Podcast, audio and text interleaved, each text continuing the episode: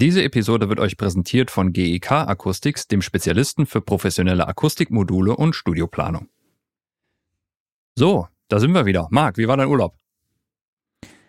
Urlaub war super, danke. Wir haben jetzt überall Licht in den Schlafzimmern. Also ich bin dazu gekommen, Lampen aufzuhängen, LED-Spots, zumindest mal in drei Zimmern. Sehr Und schick. Man kann jetzt, man kann jetzt auch nicht mehr vom öffentlichen Gehweg bei uns gegenüber oder wenn jemand bei uns vom Haus steht oder vor der Eingangstür ins Gäste-WC gucken. Das finde ich auch ganz praktisch. Mhm. Ich habe da solche Plissés installiert, ähm, die auch echt gut als Akustikabsorber vor Fenstern dienen. Also kann ich auch empfehlen, habe ich tatsächlich hier auch. Ja. Und ja, aber in meinem Urlaub gab es auch wieder ein paar Beschwerden, denn es gab zur letzten Episode gab es keine Zeitmarker. Eieiei, stimmt, ja. Und das war eine Ja, ja. Episode, die war in deinem Urlaub. Da haben wir auch gesagt, wir machen das alles ein bisschen kürzer und knapper, ne, we- weil wegen Urlaub. Ja, und dann haben wir uns die Zeitmarke einfach mal gespart. Genau, aber äh, für die Zukunft könnt ihr gerne mal in die Shownotes reinschauen. Äh, Wir geben uns da sehr, sehr viel Mühe, euch die Möglichkeit zu geben, da an gewisse Themen direkt zu springen, ohne unser Geschwafel von anderthalb, von einer anderthalben Stunde ganz durchhören zu müssen. Und ja, wir versuchen jetzt auch heute das allererste Mal im Nachgang eine kleine Zusammenfassung zu schreiben, die dann im Beitrag zu diesem Podcast auf unserer Website findet. Ja, und für alle, die uns auf YouTube schauen, wir sind nach wie vor ein Podcast. Und es kam nämlich die Sache, Klaus, wir verstehen YouTube nicht. ich muss ja sagen, die Person hat einerseits recht, weil klar, wenn man das Ganze für YouTube oder rein YouTube machen würde und äh, es ging, glaube ich, konkret darum, dass wir bei der letzten Episode, wo wir halt unter anderem über die Top-Features von Cubase und Logic gesprochen haben, äh, die Sachen nicht gezeigt haben. Und das macht ja auch Sinn, weil gerade wenn man das auf YouTube äh, präsentiert, dann möchte man ja vielleicht auch was sehen. Aber äh, der Hintergrund ist ja, das hier ist eigentlich ein Podcast und das Video, was dazu läuft, ist eigentlich so ein Bonusformat. Von daher, wenn wir jetzt das Ganze dann äh, ja grafisch zeigen würden, dann würden wir wahrscheinlich weniger erklären, sprich der eigentliche Abnehmer, nämlich der Podcast-Zuhörer, hätte weniger davon. Und das ist der Hintergrund, warum wir eigentlich relativ wenig zeigen. Genau, back to the 90s, back to Talkshow. Genau, Okay, aber jetzt würde ich sagen, lassen wir unseren Gast nicht länger warten und legen los. machen wir das.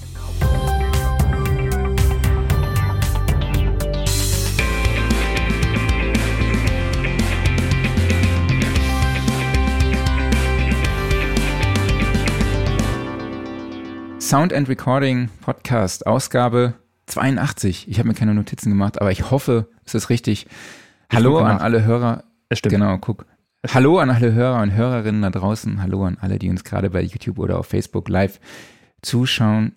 Schön, dass ihr wieder dabei seid. Ich spreche wie immer mit meinem lieben, netten Kollegen Klaus Beetz. Und ich mit dem wunderbar erholten Marco. Wunderbar erholt, lasse ich mal einfach so stehen, unkommentiert. Mhm. Aber wir begrüßen heute unseren Gast Julian Pfalzdorf, Audio-Engineer und Producer und Betreiber der Interface Studios in Köln. Hallo Julian, schön, dass du dabei bist. Hallo, danke, dass ich hier sein darf. Guten Morgen.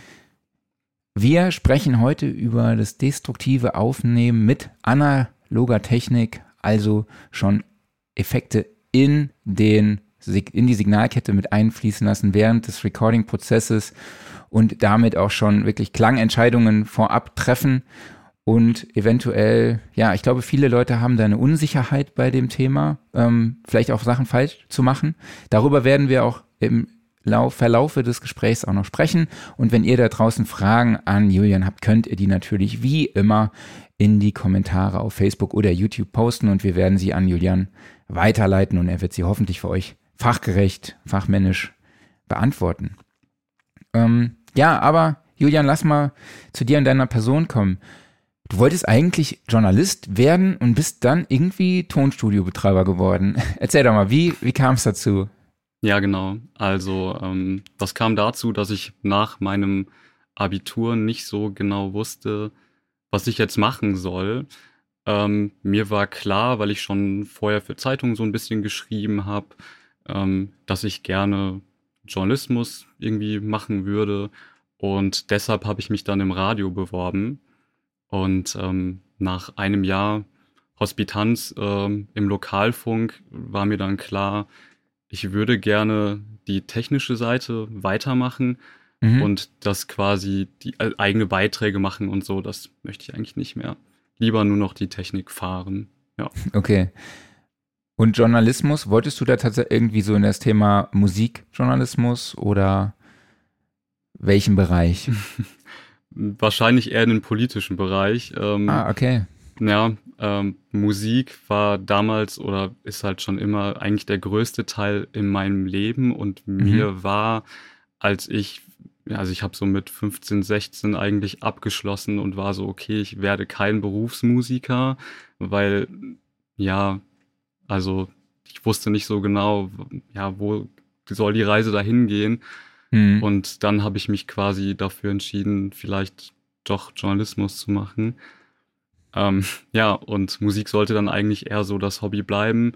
Aber ähm, ja, ich glaube, so geht es tatsächlich vielen Leuten, die in dem Bereich arbeiten, dass man dann doch da äh, reinkommt. Ja. Ja, ich kenne auch zwei Leute, die sich das vielleicht vorher anders vorgestellt haben, aber jetzt einen anderen Ja. Job haben. aber wenn es um Thema Politik geht, nur ganz kurz, wir sind ja kein Polit-Podcast, aber seid ihr auf Sonntag gut vorbereitet? Definitiv, ja. Auf jeden Fall. Okay, super. Das Richtige wählen, Leute. Mhm. Ähm, also das heißt, du hast aber im Vorfeld schon auch Musik gemacht, Instrumente gespielt und warst vielleicht auch in einer Band unterwegs. Genau, immer schon. Ich habe auch tatsächlich relativ früh schon mit Ableton äh, angefangen, äh, da Hm. irgendwie Musik zu produzieren. Ich glaube mit 13 oder 14 oder so. Da war Ableton noch gar nicht so alt. Ähm, ja, und das war eigentlich schon so der erste Kontakt, ja, mit Studio Gear irgendwie an sich, mit DAWs aufnehmen Mhm. und so weiter. Und wie kam es dann dazu, dass du beim Radio dann quasi weg bist und auch dann Tonstudiobetreiber geworden bist? Also ich bin dann ganz klassisch ähm, nach Köln gegangen und habe dann am SAE angefangen zu studieren und habe gleichzeitig, weil mir auch relativ klar war, ich glaube, der Einstieg ins Tonstudio, in die Tonstudio-Szene an sich ist nicht so einfach, weil ich glaube, also es war zumindest damals mein Eindruck, ähm, dass es sehr viele Leute machen wollen, aber es gibt gar nicht so viele Tonstudios und ähm, deshalb habe ich mich relativ früh bemüht, ähm, ja, mich einfach ja in den Tonstudios mal zu melden und zu sagen, hey, so kann ich nicht vielleicht Staubsaugen und Kaffee kochen, so ganz klassisch und einfach dabei sein, so wenn ich jetzt Klar, nicht so gerade geht's, so geht's meine los. Sachen los. Ja. Und ähm, dann bin ich ins, äh, dann habe ich relativ schnell meinen Job im Interface äh, Tonstudio gefunden. Mhm. Ähm, 2013 war das schon. Ähm, ja, 2012 war ich zum ersten Mal in dem Studio und 2013 habe ich dann da eigentlich ähm, angefangen cool. zu arbeiten. Wann warst du an der SAE? Ähm, von 2012 bis 2014. Ah, dann haben wir uns gerade verpasst. Ah, warst du auch da? Ja, ich war äh, 2011, Ah, okay. genau. Ja. Und, Seid ihr alle jung? Ja, oder du alt, ne? Ja, ich glaube 2006 war ich. Ja, du bist halt einfach schon früher eingestiegen. Ist ja ein, auch ein Vorteil. ne? Ich habe auch halt spät Vorteil, ja, gemerkt. Ich habe spät gemerkt, in welche Richtung es gehen soll, beziehungsweise mich später dazu entschieden. Richtig.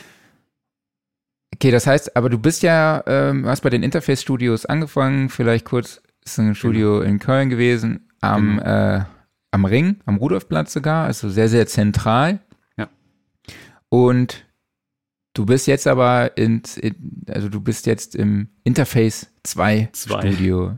Erzähl doch mal Genau. die, wie, die Entwicklung. Das ist jetzt auch dein eigenes Studio, du bist der Richtig. Studiobetreiber. Erzähl doch mal, Genau, richtig. mal die Entwicklung. Ja, also ähm, ja, wir waren, ähm, das Studio war, glaube ich, ja, über 30 Jahre, ich glaube 33 oder 34 Jahre ähm, auf der Lindenstraße am Rudolfplatz und ähm, das war noch so, ich würde sagen, das klassische Tonstudio, wie man sich das vorstellt.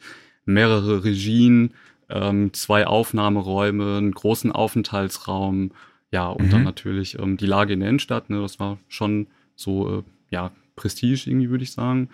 Ähm, Ja. Aber dann, so wie das natürlich mit vielen Studios ist, gab es dann eine ähm, Kündigung, also eine Mietkündigung, weil eine Mieterhöhung anstand. Und dann habe ich mich quasi mit dem meinem ehemaligen Chef und dem Studiobetreiber Hajo Stahl wir haben, weil wir ja schon die ganze Zeit zusammenarbeiten und das Studio ja die ganze Zeit zu zweit betrieben haben, ähm, haben wir uns dann dazu entschlossen, ähm, dass ich das Studio weiterführe. Und ähm, genau, wir sind dann in eine neue Location gezogen, ähm, an den Stadtrand. Und ähm, ja, jetzt sind wir hier seit März 2021 und genau, jetzt geht es weiter mit Interface 2 Tonstudio. genau.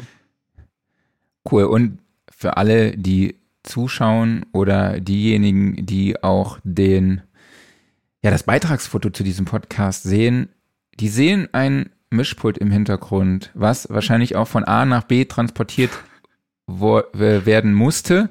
Ja. Äh, genau. Wie, wie verlief denn der Umzug?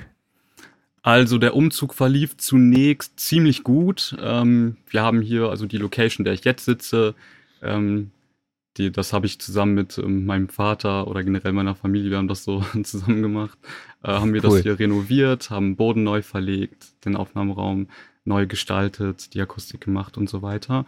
Und ja, dann irgendwann kam es dann dazu, dass das Mischpult auch rüber muss. Und dafür habe ich eigentlich, also ich hatte sehr viel Zeit dafür eingeplant. Äh, zwei Wochen hatte ich äh, nur für den Aufbau des Mischpultes eingeplant.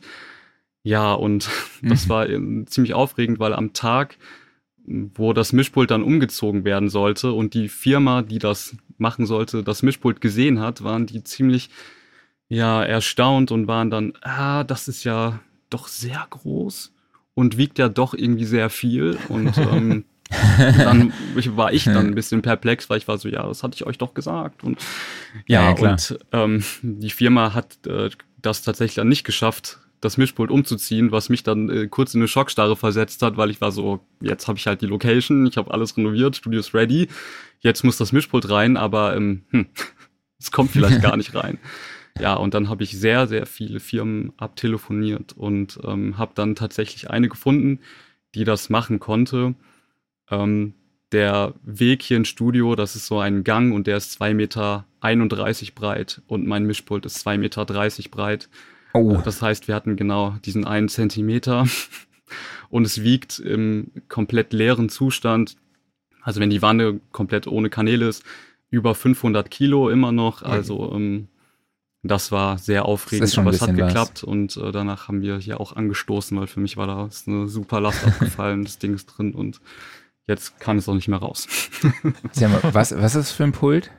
Das ist ein Zählpult. Ähm, Michael ah, Zähl, ach, das ist cool. ein ja, ein ähm, bekannter Hersteller, mhm. ähm, ist auch, glaube ich, hier aus Bergisch Gladbach und genau. ähm, der baut tatsächlich jetzt auch seit einigen Jahren wieder Mischpulte. Das ist das AM1 ähm, Mixing, ähm, ja, das Mixing Desk so. Ähm, und halt auch viele kleine Sachen, EQs im 500er Format und so weiter. Und ja, ich habe halt das Glück, dass ja, es gab ursprünglich drei Mischpulte, drei große Mischpulte, die der Michael Zell gebaut hat. Das erste war bei Conny Plank im Tonstudio. Mhm. Ähm, das zweite hatte dann die, war in den Can Studios und das ist quasi das dritte. Und ähm, ja, ich bin sehr stolz, weil es gibt es quasi nur einmal in der ähm, Ausgabe und ähm, das ist ja auch, glaube ich, das, was alle Tonleute irgendwie wollen. Gear, was sehr einzigartig ist und ähm, ja. Absolut. Aber in deinem Portfolio befinden sich ja auch noch weitere analoge Geräte. Vielleicht kannst du uns einen kleinen Überblick geben, was so deine, ja, was in seinem Besitz ist. Ja, also ich habe einmal jetzt hier links neben mir im Rack das ähm, X-Rack von SSL, das ist auch komplett voll. Da habe ich einmal zwei ähm, Preamps drin, ähm, die super äh, Analog Preamps ähm, von SSL.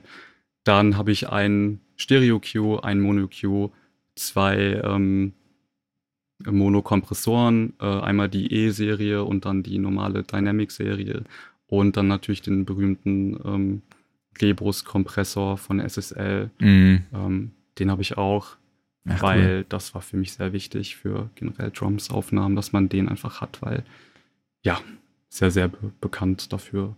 Ja, und dann habe ich noch den äh, Focusrite Red 3 ähm, Dual Kompressor Limiter. Ähm, der war für mich auch sehr wichtig. Den benutze ich schon seit sehr vielen Jahren in äh, meiner Vocal Chain und ähm, der durfte deshalb natürlich auch nicht fehlen, weil der maßgeblich auch für meinen Sound, sag ich mal, steht. Vor allem Mhm. für Vocal Sound, weil da einfach alles durchgeht. Genau, und dann habe ich noch den, ähm, das äh, 480L von Lexicon, ist jetzt so gesehen ja kein analoges Gerät, aber Aber ähm, äh, Hardware. trotzdem ja auch ähm, ikonisch und das war für mich auch sehr wichtig, den zu haben.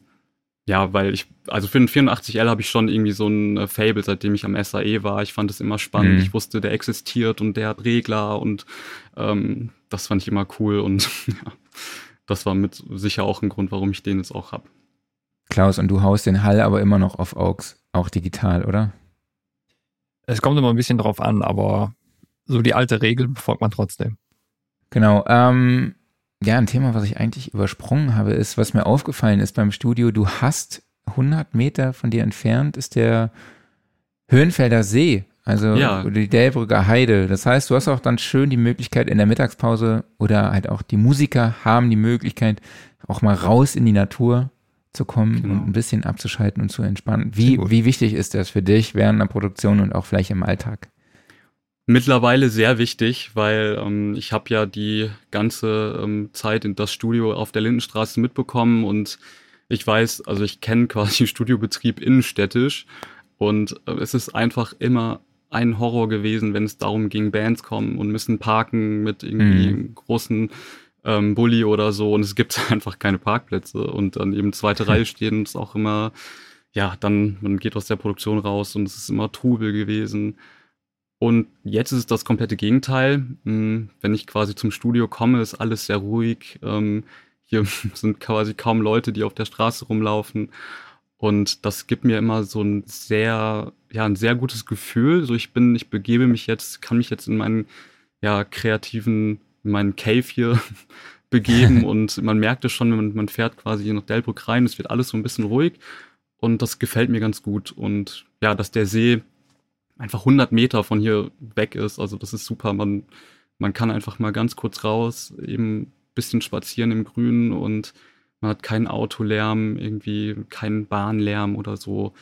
Und ähm, das ist, glaube ich, gerade wenn man im Studio arbeitet, mal ganz schön, vor allem wenn man auch mischt oder so, dass man dann auch, sagen wir mal, vielleicht draußen so ein bisschen anderen Lärm mal abbekommt, Vogelgezwitscher oder das Rauschen von Bäumen. Das ist, glaube ich, dann äh, sehr angenehm, wenn es danach weitergeht, wieder Ja. mit lautem Mischen. Ja, das war wahrscheinlich in der Innenstadt was anderes. Vielleicht war es da ein bisschen einfacher, mal zur Pizzeria oder zum, äh, zum Inder oder zum Asiaten um die Ecke zu gehen, geschlossen. Ähm, aber das ist wahrscheinlich doch auch schon ein bisschen äh, entspannter als am Ring. Definitiv. Also hier kann man halt auch richtig schön, ähm, also wenn man dann zum Beispiel in der Innenstadt war, dann war es natürlich super, wenn man mal kurz was ja, essen holen wollte oder so. Genau. Äh, andererseits, hier ist es auch richtig schön, hier kann man dann auch schön spazieren gehen äh, und sich was zu essen holen oder natürlich bestellen. Also Ja, Ähm, das ist ja. ja, und das, was Flexibel. mir hier in Delbrück auch aufgefallen ist, mittlerweile gibt es hier sehr viele Proberaumkomplexe und tatsächlich Okay. auch ähm, einige Tonstudios. Also ich habe das Gefühl, dass alles, was sich irgendwie aus Ehrenfeld ähm, raus verlagert, irgendwie nachdem das Artuliv auch abgerissen wurde, ähm, ja. bildet sich hier vielleicht jetzt gerade so ein bisschen was Neues und das fühlt sich irgendwie sehr gut an. Viele Grüße an Dirk, der gerade aus der Redaktion, der hatte dort seinen Proberaum. Ah, hm. Okay, dann würde ich sagen, gehen wir mal über zum Thema. Du, wir haben ja jetzt schon viel, oder du hast uns ja schon berichtet, mit welcher Hardware du arbeitest. Ähm, aber vielleicht gehen wir nochmal einen Schritt zurück. Warum hast du dich für diesen Workflow entschieden, schon destruktiv aufzunehmen? Und wie entstand auch dieser Enthusiasmus, äh, den du ja, äh, den man dir nicht absprechen kann, zur analogen Hardware? Hm, Also der Weg zum destruktiven Recording war tatsächlich, also es war tatsächlich auch ein Weg. Also ich habe nicht äh, direkt quasi damit angefangen, sondern das ist erst mit der Zeit ähm, gekommen. Und ähm, das war quasi so, ich habe ja immer dann im Studio gearbeitet und jeden Mhm. Tag Recordings gemacht und auch gemischt. Und irgendwann, wenn man halt, sagen wir mal, immer, also wenn man das halt, wenn man mit dem Gear einfach jeden Tag arbeitet und immer Sachen ausprobiert. Ich habe dann teilweise in den Aufnahmeraum random irgendwelche ähm, Room Mics platziert, um zu hören, wie der Raum klingt und so weiter. Und habe mir so dann quasi das Studio erarbeitet. Also wo kann ich, wo kann ich gut Sachen platzieren und ähm, wie kann ich die Aufnahme so schon gut machen. Mhm. Und das war dann ein Punkt, als der dann irgendwann überschritten war, als ich dann irgendwann Recordings gemacht habe, wo ich versucht habe, nur den Sound mit Mikrofonposition zu machen, bin ich dann irgendwann auf die Idee gekommen, ja, ich könnte ja mal gucken, ob ich hier auch mal den einfach das, ähm, den EQ vom Pult benutze und direkt jetzt schon mal ein bisschen aufräume, also so die Stimme schon so ein bisschen mhm. klarer mache, dass einfach schon nach dem Recording die Stimme ein bisschen schöner klingt. Und ja, dann kam EQ dazu, dann irgendwann habe ich dann einen Kompressor dazu genommen, weil ich dachte, ja, ich komprimiere ja nachher sowieso und ich weiß ja auch, wie viel ich komprimieren möchte und dann kann ich das doch eigentlich jetzt auch schon beim Recording machen, weil dann hätte ich den nachher beim Mischen, hätte ich den dann frei und könnte den dann nochmal vielleicht auf einem anderen Signal benutzen oder so. Ähm, ja, und so bin ich dann Schritt für Schritt dahin gekommen, dass immer mehr Komponenten dazugekommen sind und irgendwann mhm. war ich dann so weit, dass ich quasi einfach ja irgendwelche vorgefertigten Ketten hatte, wo ich wusste, die funktionieren für mich und die machen einfach eine schöne, eine gute Aufnahme. Mhm. Genau, und dann habe ich das so weiter, immer weiter optimiert. Manchmal kommen andere Sachen dazu, manchmal lässt man was weg. Wenn mhm. mal, wenn man, wenn einem auffällt, das funktioniert jetzt vielleicht doch nicht auf dem Signal, weil bei Vocals jede Stimme ist anders, bei Drums, generell bei allen Instrumenten, jeder Mensch spielt das Instrument anders und deshalb funktionieren die Sachen natürlich nicht immer, aber man kann immer so ein bisschen ausprobieren und ja, da bin ich mittlerweile, also habe ich einen sehr guten Weg für mich gefunden, einfach Aufnahmen zu machen, die schon viel analoge Technik, also was heißt viel, aber schon ein bisschen was beinhalten. Und ähm, ja, so sind einfach auch meine Mischergebnisse besser geworden. Ich hatte das Gefühl, ich mische quasi schon vor der Aufnahme und mhm. im Nachhinein mache ich ja trotzdem nochmal einen Mix und für mich hat sich das manchmal so angefühlt, als wäre ich dann schon einen Schritt weiter. Und diesen Schritt, den ich weiter bin, den kann man nicht mehr aufholen, weil das Recording ist schon gelaufen. Ja. Ja, zu dem Thema kommen wir ja auch später noch. Das heißt aber auch, viele haben ja diese Unsicherheit, ja, schon vielleicht so überkomprimiert aufzunehmen, vielleicht den EQ vielleicht doch zu viel Höhen reinzudrehen oder vielleicht auch irgendeinen Bereich zu stark abzusenken, der dann nachher dem Signal äh, vielleicht auch fehlt. Ähm, genau, wie, und du bist quasi mit dieser Unsicherheit, beziehungsweise du hast diese Unsicherheit nicht mehr, eben durch diese ganzen Erfahrungen und den Weg, den du gerade beschrieben hast, richtig? Ja, und vor allem dadurch, dass ich irgendwann einfach ähm, gemerkt habe, ähm, das war dann eigentlich so ein Prozess beim Mischen, ähm, was ich beim Mischen mache, dass ich das eigentlich schon einen Schritt vorziehen kann. Weil im mhm. Grunde habe ich irgendwann also diese Angst, dass man Sachen vielleicht, dass man zu viel Höhen reindreht oder zu sehr komprimiert. Ähm, das kann ich auf jeden Fall verstehen, aber das sind ja Sachen, die einem dann auch schon beim Recording auffallen würden. Dass ja. die Stimme klingt zu überkomprimiert. Es ist zu viel Höhe in der Stimme und man kann auch dann ja schon eingreifen. Für mich ist quasi der Weg dahin gewesen, ähm, ich verlasse mich auf mein Gehör und ich versuche beim Recording ein Signal einfach zu erschaffen, was schon gut klingt und was eventuell durch einen EQ einfach besser klingt. Und dadurch habe ich einfach die Angst verloren, weil mir irgendwann klar war, okay, wenn ich das Signal beim Recording schon veredel, dann kann mir eigentlich so viel im Nachhinein nicht passieren. Klar, mhm. man muss aufmerksam sein und man muss sein, ähm, sein Equipment auch kennen und wissen, ähm, zum Beispiel bei einem Kompressor, wie viel kann ich da reinfahren, bis es irgendwie zu, ja, zu overcompressed klingt oder bis der Kompressor zerrt oder so. Ähm, ja, aber da kann man natürlich auch immer beim Recording schauen, einfach beim Soundcheck ähm, gucken, wenn man gepegelt hat, einfach leichten Kompressor dazu fahren, schauen, wie verändert sich das oder einfach einen EQ leichter zu machen. Man muss ja keine drastischen Einstellungen treffen, sondern vielleicht, wenn einem auffällt, ja, das klingt jetzt ein bisschen muffig, dann nehme ich den EQ und drehe einfach ein bisschen was davon raus. Das kann sehr dezent sein und schon klingt die Aufnahme ein bisschen besser, aber man muss dann eigentlich nicht die Angst haben, dass ich jetzt da zu viel von weggenommen habe. Ja, mhm. man muss sich einfach auf sein Gehör verlassen und sich das auch trauen, ähm, ja, dass man sich darauf verlassen kann, weil das war bei mir, glaube ich, auch lange Zeit nicht so, dass ich mir das vielleicht gar nicht so eingestanden habe. Ja, ich kann, ich, ich höre doch, ob es jetzt gut ist oder nicht. Ja. Ja. Ja, cool. Das heißt, du gehst da auch mit einem guten Selbstvertrauen dann an die Sache ran. Das ist doch schön. Ähm, ja, wir haben uns überlegt, dass wir den Workflow auch anhand an, im, an, ja, im Bandkontext durchgehen. Also, dass wir mal besprechen, okay, wie gehst du bei den Drums vor, beim Bass, bei den Gitarren und bei den Vocals. Ich würde sagen, lass uns mal bei den Drums starten und vielleicht auch bei einem, einem elementaren Element, nämlich der, der Kick Drum. Wie sieht da deine Signalkette beim Recording aus? Vielleicht gehen wir die erstmal durch, bevor wir dann zu den einzelnen Settings gehen. Ja. Ähm, ja, es fängt dann meistens schon beim Mikrofon an.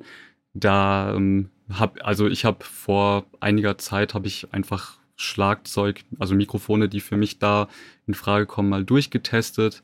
Und in, also in den meisten Fällen benutze ich das äh, A20 von Electro Voice für Kick-In, weil ich finde, das hat einfach so einen richtig schönen Punch. So ein, äh, das stellt einfach die Kick richtig schön dar.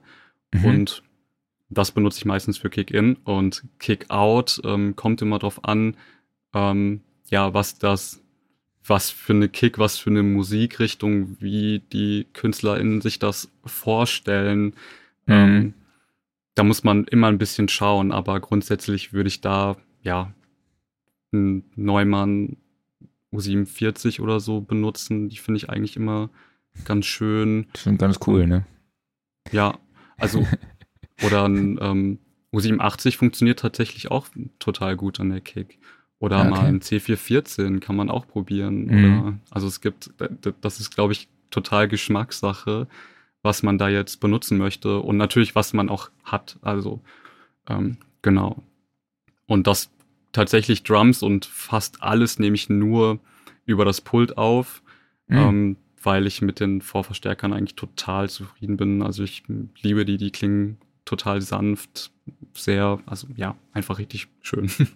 Hm. Und ähm, da benutze ich dann auch meistens schon den EQ ähm, da höre ich dann mit Absprache mit dem Drummer oder der Band, schauen wir dann, ähm, inwiefern das dann schon cool klingen könnte, wenn man da vielleicht ein bisschen was boostet, vor allem Kick-Out. Das kann man analog, kann man einfach besser richtig schön boosten. Das klingt irgendwie, finde ich, immer natürlicher, als wenn man das mit einem Plugin macht, wenn man einen analogen EQ da irgendwie draufsetzt. Ach cool. Sowas probiere ich dann meistens. Tatsächlich mache ich aber eigentlich gar nicht so viel bei Drums an sich. Was ich halt mache, ist bei den Toms äh, benutze ich halt meine Gates, ähm, analoge Gates halt sehr viel, weil ich finde, da kann man sehr viel am ja am, am Ton schon ja shapen, so indem man einfach die Tom vielleicht kürzer macht, man kann die bisschen länger machen und das funktioniert mit Gates einfach super gut und das kann man auch sofort mit der Band machen, wenn die Band hinter Mischpult steht und der Drummer spielt das äh, Set. Da kann man schon super Toms ähm, gaten, finde ich. Mir mhm. geht's da gar nicht so sehr drum, dass man da Bleed oder so entfernt, sondern wirklich nur, dass ich eventuell die Tom einfach im Ton schon direkt so hinbekomme, wie ich das möchte. Total wichtig bei sowas ist natürlich, dass der Drummer das komplette Set spielen muss. Also mhm. nur so äh, Toms hitten, das funktioniert nicht, weil in der Regel wird, also das ist so, wie ich das irgendwie bisher so erlebt habe, pro, spielen Drummer dann doch ein Schlagzeug ein bisschen anders mit einer anderen Intensität, wenn alles gespielt wird. Und deshalb ist es voll wichtig, Absolut. wenn man sowas macht, dass immer das komplette Set gespielt wird. Wenn wir jetzt nochmal zur Kickdrum kommen, das heißt, äh, du hast ja gesagt, du boostest auch mal dann ganz ja. gerne. Ähm, aber komprimierst du dann auch schon bei der Aufnahme? Bei Drums tatsächlich nicht. Okay. Ähm, nein. Also, wo ich das mhm. manchmal mache, ist, ich komprimiere manchmal die Snare. Ähm, wenn ich das so ein bisschen, ja, wenn ich ein bisschen, ja, also wenn ich die Snare ein bisschen klatschiger haben möchte, sage ich mal. Ähm, okay. Da komprimiere ich die dann manchmal mit den SSL-EQs, ähm, äh, mit den, SSL, SSL-Kompressoren. Ähm, da benutze ich dann meistens die Mono Kompressoren ähm, und nicht den Buskompressor, den benutze ich beim Aufnehmen eigentlich nicht. Was sind denn so Klangeigenschaften? Du hast ja jetzt schon ein paar angesprochen, aber gibt es noch wesentliche Klangeigenschaften bei einer Kickdrum, auf die du hörst, wo du, also bei der Aufnahme? Hm, ja, also besonders wichtig ist tatsächlich, wenn ich mir die Kick anhöre, wenn die Kick gespielt wird, ist mir sehr wichtig, dass ich eine klare Abgrenzung hören kann zwischen Kick-Out und Kick-In beispielsweise. Also mhm. mir ist mhm. es sehr wichtig, dass ein Kick, dass die Kick-In auch wirklich schön den Knüppel, den Anschlag schön darstellt. also das ist ein sehr hoher Anschlag, der liegt teilweise schon irgendwie erst bei zwischen ja, 5 und 8 Kilohertz, der ist wirklich sehr hoch. Ähm, aber das ist mir schon wichtig, irgendwie, das, das mag ich, so diesen Ton von diesem von so einer hohen Kick irgendwie, also dieser mhm. Knüppelanschlag. Und das funktioniert ganz gut, wenn man dann Kick-Out dazu nimmt, weil da bin ich meistens ähm, sehr radikal und booste tatsächlich 30 Hertz oder 40 Hertz sehr stark. Also ähm, ja, was heißt sehr stark, aber da können schon mal so zwei bis drei oder vier dB zusammenkommen. Mhm. Und ich finde, das, das mache ich, weil dann die Klick, die Kick klingt dann schon sehr ähm, ja, sehr mächtig, sage ich mal. Das ist natürlich jetzt nicht für jede Musikrichtung geeignet. Das muss man, wie gesagt, auch immer entscheiden, welches Projekt man dort liegen hat, was man machen kann. Aber grundsätzlich finde ich, kann man so einer Kick schon sehr ja, kickige Eigenschaften verpassen ja. und man ähm, entgeht dem Problem so ein bisschen, dass die Kick sich nachher nicht mehr mit dem Bass so ähm, versteht, wenn ich einfach ganz genau weiß, okay, das sind die Frequenzen, und ähm, ja, da kann ich nachher einfach die anderen Instrumente sehr gut drauf abstimmen. Wie würdest du denn bei der Snare vorgehen? Bei einer Snare ist es super wichtig, ähm, dass natürlich vom Snare-Bottom-Signal die Phase gedreht wird. Mhm. Ähm, das ähm, sollte man auf jeden Fall nicht vergessen, weil das sind ja zwei Membranen, die sich so quasi anschauen. Mhm. Und ähm, genau, das erzeugt dann, das holt die, äh, die Snare schon ziemlich stark nach vorne. Was ich dann meistens mache, ist wieder tatsächlich dasselbe. Ähm, ich schaue mir den, äh, den EQ mal an und bei einer Snare finde ich super wichtig, da kann man schon mit den Mikros relativ viel machen. Beispielsweise, ähm, man könnte, kann schon Low Cut einstellen beim Snare Bottom Signal. Ähm, weil das ja auch meistens sehr nah an der Kick ist. Man kann eine Richtcharakteristik wählen, wie zum Beispiel die Richtcharakteristik 8 oder so, ähm, was die Kick möglicherweise schön ausblendet. Man muss immer schauen, wie man das Mikrofon positioniert. Und dann gehe ich wieder dasselbe, dasselbe, dasselbe Prinzip. Ähm, ich gehe in den EQ und dann mache ich meistens erstmal einen Low Cut. Ähm, nochmal, wenn ich den nicht schon vielleicht eingestellt habe. Ähm, ich fühle mich irgendwie besser damit. Ich weiß jetzt nicht, ob das äh, so viel ähm, ja, Wirkung jetzt hat, aber ja, es fühlt sich irgendwie gut an. Und dann geht es meistens da ähm, dazu über, dass ich auch da schaue, wo kann ich Frequenzen irgendwie anheben, dass die Snare eventuell ein bisschen schöner klingt, vielleicht ein bisschen präziser klingt. Man muss aber da sehr stark aufpassen, vor allem bei Snare Bottom, wenn man das Mikro schon sehr nah an der Membran hat. Da sollte man auf den Nahbesprechungseffekt auch Acht geben, dass man guten Abstand ähm, zum Fell wählt, ähm, weil das kann schon mal dazu führen, wenn man ein bisschen zu viele Höhen boostet, dass es sehr ja, klatschig irgendwie wird und ähm, ja, da muss man ein bisschen aufpassen, aber das ist auch etwas, was man im Nachhinein auch wieder ähm, zurücknehmen kann im Mix. Also da muss man ähm, eigentlich auch keine Angst haben. Was sind so deine Lieblingsmikrofone an der Snare? Ähm, das ist auch sehr unterschiedlich von, also was ich jetzt für eine Musik aufnehme. Was ich in, was sich für mich bewährt hat, ist ähm, einmal ähm, ein MD 441 unten und ähm, das 421 oben. Das ja. finde ich, ist irgend, also ich weiß nicht, woran das liegt, aber das ist so ein, eine richtig schöne Kombination, wo die Snare einfach total natürlich klingt, finde ich. Ähm, Bottom wird ähm, durch das 421, äh, durch das 441 richtig schön dargestellt. Ähm, und Top kann man durch das 421er halt auch richtig schön darstellen, was da total interessant ist. Man hat ja die Funktion, zwischen Musik und Sprache am Mikrofon hin und her zu schalten. Mhm. Und ähm, da kann man halt auch mitspielen. Das ist quasi ein, ein Bassroll oft, den man da ähm, leicht reindrehen kann. Und das hat mehrere Abstufungen. Und ähm, das finde ich sehr schön.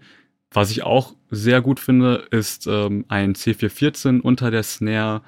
Ähm, das gefällt mir auch sehr gut. Aber auch für Snare Top ist ein C414 sehr gut. Also ähm, das gefällt mir auch. Ähm, U87 habe ich schon oft unter der Snare gehabt. Ähm, gefällt mir auch sehr gut. Das ist wie gesagt immer, ähm, ja, immer abhängig von dem, wie man die Snare haben möchte. Und ich glaube auch abhängig, was es für eine Snare ist. Ist es jetzt eine Holz-Snare ähm, oder ist es eine Messing-Snare beispielsweise? Ähm, da kann man auch dann vielleicht andere Mikros nehmen. Ja. Wie gehst du denn generell beim EQing der Snare vor? Also gehst du da einfach so vor, dass du, sag mal, einfach breit den Klang formst oder würdest du auch schon hingehen und zum Beispiel gewisse Resonanzen einfach direkt rausziehen bei der Aufnahme? Bei der Snare äh, mache ich das tatsächlich, dass ich auch mal eine Resonanz rausziehe, weil viele Snares haben ja so eine gewisse Resonanz irgendwie, die immer ähm, mitschwingt und die kann man schon ganz gut ein bisschen eliminieren. Ähm, genau, ansonsten bin ich tatsächlich so, dass ich beim Aufnehmen gar nicht auf Resonanzen oder so beim EQ eingehe, sondern ich konzentriere mich komplett darauf, den Sound einfach ähm, besser und schöner zu machen. Und da gehe ich dann ja komplett, also jetzt nicht blind vor, aber mir ist es dann egal, wie jetzt der Poti vom von Q aussieht, sage ich mal. Mhm. Also wenn das jetzt sehr breit ist und ich booste da irgendwie 3 dB, aber es klingt halt einfach besser, dann bin ich damit auch äh, einverstanden. Mhm. Also so klinischen Eingriff mache ich beim Aufnehmen nicht. Das spare ich mir komplett fürs Mischen auf. Mhm. Du hast ja gesagt, äh, die Drums komprimierst du gar nicht vor. Äh, gatest du die Snare denn? Die Snare gate ich auch nicht, nein. Okay. Das mache ich auch äh, tatsächlich ähm, ja, also ich glaube, man könnte das auch machen und äh, das ist ähnlich, denke ich, wie wenn man die äh, Toms gatet direkt bei der Aufnahme. Aber ähm, bei der Snare möchte ich mir irgendwie tatsächlich für einen Mix einfach ja die Option lassen, wie lang und wie kurz ich das machen möchte. Und ich finde es auch sehr wichtig, ähm, der Snare-Sound ist tatsächlich auch, glaube ich, immer, also kann sehr unterschiedlich sein. Mhm. Und ähm, das ist, ja, also es gibt sehr viele unterschiedliche Geschmäcker, denke ich, wie man die Snare haben möchte. Und deshalb, das möchte ich mir dann doch lieber offen halten ähm, für den Mix. Okay. Ähm, ansonsten EQing machst du komplett im Pult, oder? Oder benutzt du hin und wieder noch einen externen EQ? Tatsächlich benutze ich manchmal auch noch die externen SSL-EQs, ähm, weil die sehr geeignet sind, um halt mal eine Resonanz auch mal zu ziehen. Wie gesagt, jetzt bei der bei einer Snare zum Beispiel, das mache ich dann mit den SSL-EQs, weil die halt, ja, die sind sehr, sehr klinisch, finde ich. Man kann sehr gut Sachen rausnehmen. Und die Pult-EQs, die klingen sehr ähm, musikalisch, finde ich. Und die benutze ich dann eher für, ähm, ja, zum, zum Shapen. Und das ist auch tatsächlich das, was ich immer aktivieren würde, wenn ich aufnehme. Das ist auch möglicherweise auch ein Grund, weil die EQs einfach direkt vor, vor mir liegen und man einfach draufschalten kann und man kann einfach ein bisschen gucken, okay, ähm, bringt das jetzt was oder nicht? Wird das Signal dadurch jetzt einfach schöner oder wird es nicht? Und ich kann einfach hin und her schalten und sofort ganz schnell eine Entscheidung treffen. Und ja, das mache ich alles mit den, mit den Pult-EQs. Okay. Den Phasendreher, den du ganz am Anfang angesprochen hast, machst du den auch schon auf der analogen Ebene, damit man ihn nicht vergisst später oder in der DAW? Ich mache den tatsächlich direkt auf der analogen Ebene, damit man ihn nicht vergisst.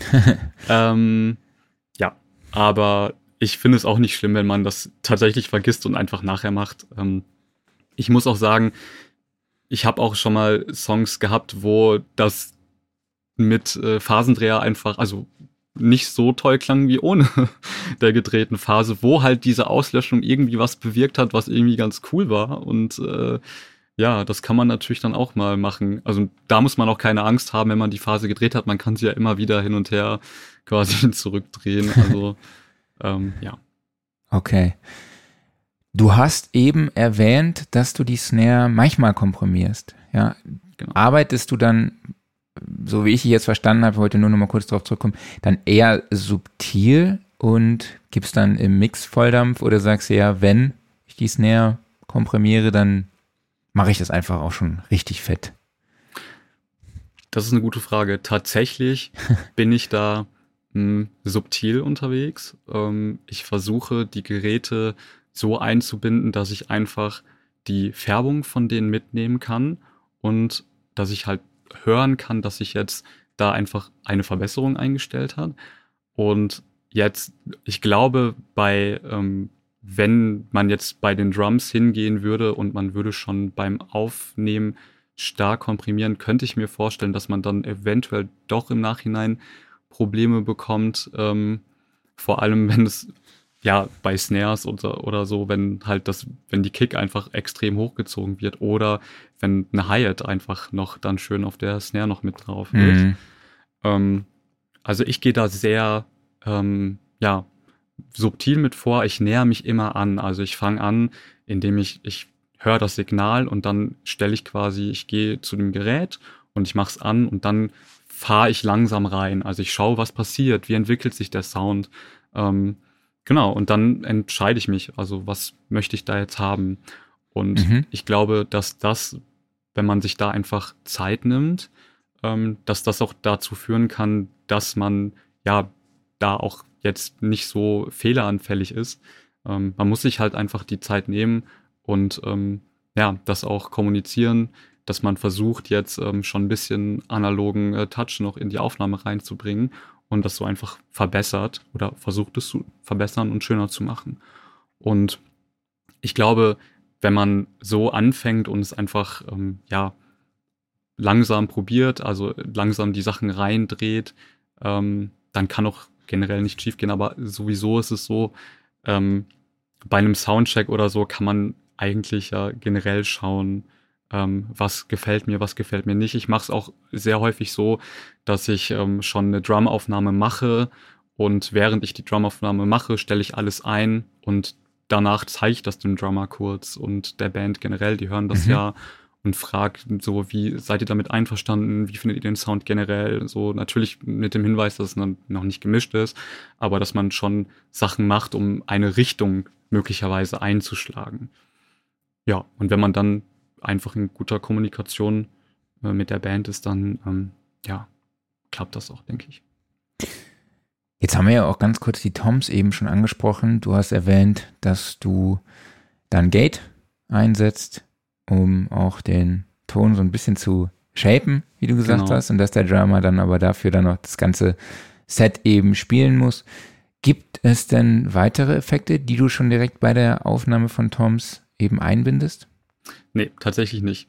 Auch hier, okay. ähm, ich benutze äh, mein Gate und ähm, den EQ ähm, und das war's. Auch da ähm, gehe ich dann eher, ja, ein bisschen, ja, ich würde nicht sagen vorsichtiger, ich würde sagen, das orientiert sich eher daran, was ich auch im Mix machen würde. Mhm. Ähm, ich würde im Mix nicht unbedingt ähm, wahrscheinlich die, also es ist nicht das erste, was ich mache, ist jetzt nicht die Tom zu komprimieren. Ich würde erstmal wahrscheinlich die dazu mischen und ähm, schauen, wie sich das entwickelt. Und ähm, das ist dann auch, glaube ich, meine Herangehensweise beim Recording. Was würde ich beim Mischen zuerst machen? Und mhm. das mache ich dann auch beim Recording als ersten Step. Ähm, genau. Ja. Und du nutzt zum EQing dann auch den EQ-Impult? Genau, richtig. Ja auch da wieder, das ist einfach der analoge Workflow, sag ich mal. Wenn man das so vor seiner Nase hat, direkt, kann man mhm. sehr schnell einfach Entscheidungen treffen. Ähm, ja, was allerdings bei den Toms ein bisschen anders ist, ist die ein, wie ich die Gates einstelle, weil hier bin ich tatsächlich so, dass ich ähm, sehr radikal schon direkt bin. Also ich fahre okay. direkt sehr stark rein, weil ich erstmal hören möchte, okay, was kann ich generell ähm, mit, mit dem Gate jetzt erzeugen? Wie viel Ton kriege ich weg oder ähm, wie viel nicht? Wie kann ich mit den Attack- und Release-Zeiten das jetzt so einstellen, dass es da irgendwie eine Tom rauskommt, die direkt schön klingt? Und mhm. ja, da gehe ich dann tatsächlich erstmal sehr stark vor. Also ich versuche erstmal, okay, erstmal ganz wegmachen, gucken, was passiert. Und da die rückwärts äh, Herangehensweise, quasi man dreht es rein, bis man nichts mehr hört und dann geht man langsam langsam zurück, bis ja. die Tom dann in dem, ja, in dem Gerüst zu hören ist, wie man sich das selber vorstellt. Ähm, genau. Kannst du uns was zu den EQ-Settings sagen und auch zur Herangehensweise? ja, also ja, ich äh, muss tatsächlich lachen, weil ähm, so die EQ-Settings, dass da eine Aussage zu treffen oder eine allgemeingültige Aussage ist sehr schwer. Ich würde sagen, eigentlich unmöglich. Ich glaube, was wichtig ist, ist wirklich, dass man sich auf sein Gehör einfach verlässt. Wenn man mhm. Frequenzen boostet und durchsweept und man hört, ja, die klingt halt einfach nicht so toll, dann kann man die halt einfach ein bisschen absenken. Und möglicherweise klingt das Signal danach ein bisschen besser. Bei Snares beispielsweise ähm, habe ich immer das Gefühl, es gibt so zwischen 150 und 500 Hertz so eine Frequenz, die so sehr topfig klingt, so als würde man mit einem Finger auf so eine Pringelsdose draufschnippen. Und ähm, das gefällt mir irgendwie nicht. Und das ist zum Beispiel so eine Frequenz, die ich dann vorher schon direkt so ein bisschen absenke. Und eine Snare klingt in meinen Ohren danach einfach direkt durchsetzungsfähiger, schöner, runder, einfach wie, ein bisschen mehr wie eine echte Snare halt. So, mhm. wie man sich das vorstellt. Genau. Und wie sieht es mit weiteren Signalen aus? Also beispielsweise bei Raum oder bei den Overheads? Da würde sich hier vielleicht auch der, bindest du dann auch mal diesen, den SSL-Kompressor dort ein? Beim Raummikro auf jeden Fall. Also ich finde, Raummikros sind generell, das ist so das Spielzeug vielleicht des Produzenten oder Toningenieurs irgendwie an der Stelle. Mhm. Ähm, also so sehe ich das. Äh, für mich ist das so ein ja, Spielzeug. Ähm, ich positioniere es, ähm, wo ich, wo ich finde, da klingt der Raum schön. Und das finde ich ist ein gutes Mikrofon oder ein gutes Signal, wo man sich auch mal austesten kann. Weil das Raummikro, also Räume kann man gut im Nachhinein auch in der DAW noch erzeugen mit einem guten ähm, Hall-Plugin. Mhm. Da gibt es ja sehr, sehr viele, die wirklich super sind. Ähm, und deshalb bin ich mittlerweile dahin übergegangen, dass ich einfach das Raummikro nehme und schaue, okay, was kann ich jetzt da irgendwie mit anstellen? Kann ich irgendwie mhm. meinen, kann ich da jetzt ganz viele Höhen irgendwie rein, äh, rein boosten und wie, vielleicht ist das dann, klingen die Becken dann ein bisschen schöner oder vielleicht ist es das bisschen an der Snare, was da dann so ein bisschen, ja, Charakter gibt.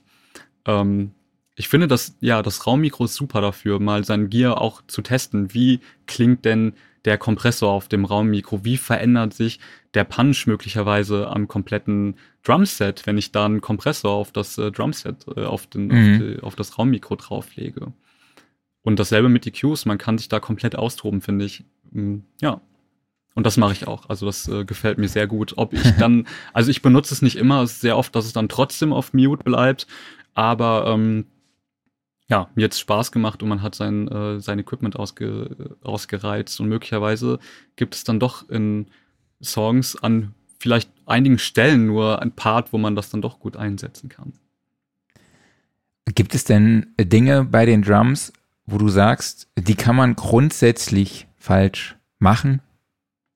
Ja, ich würde sagen, beim Mikrofonieren, ich würde sagen, Mikrofonieren ist da eher so der, das größere Problem, okay. wo man Fehler machen kann.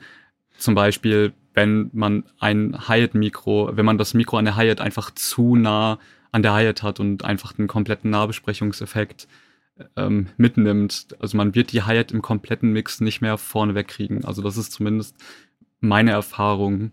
Also man kann zum Beispiel beim Mikrofonieren zu Hi-Hat echt schon viel Platz lassen.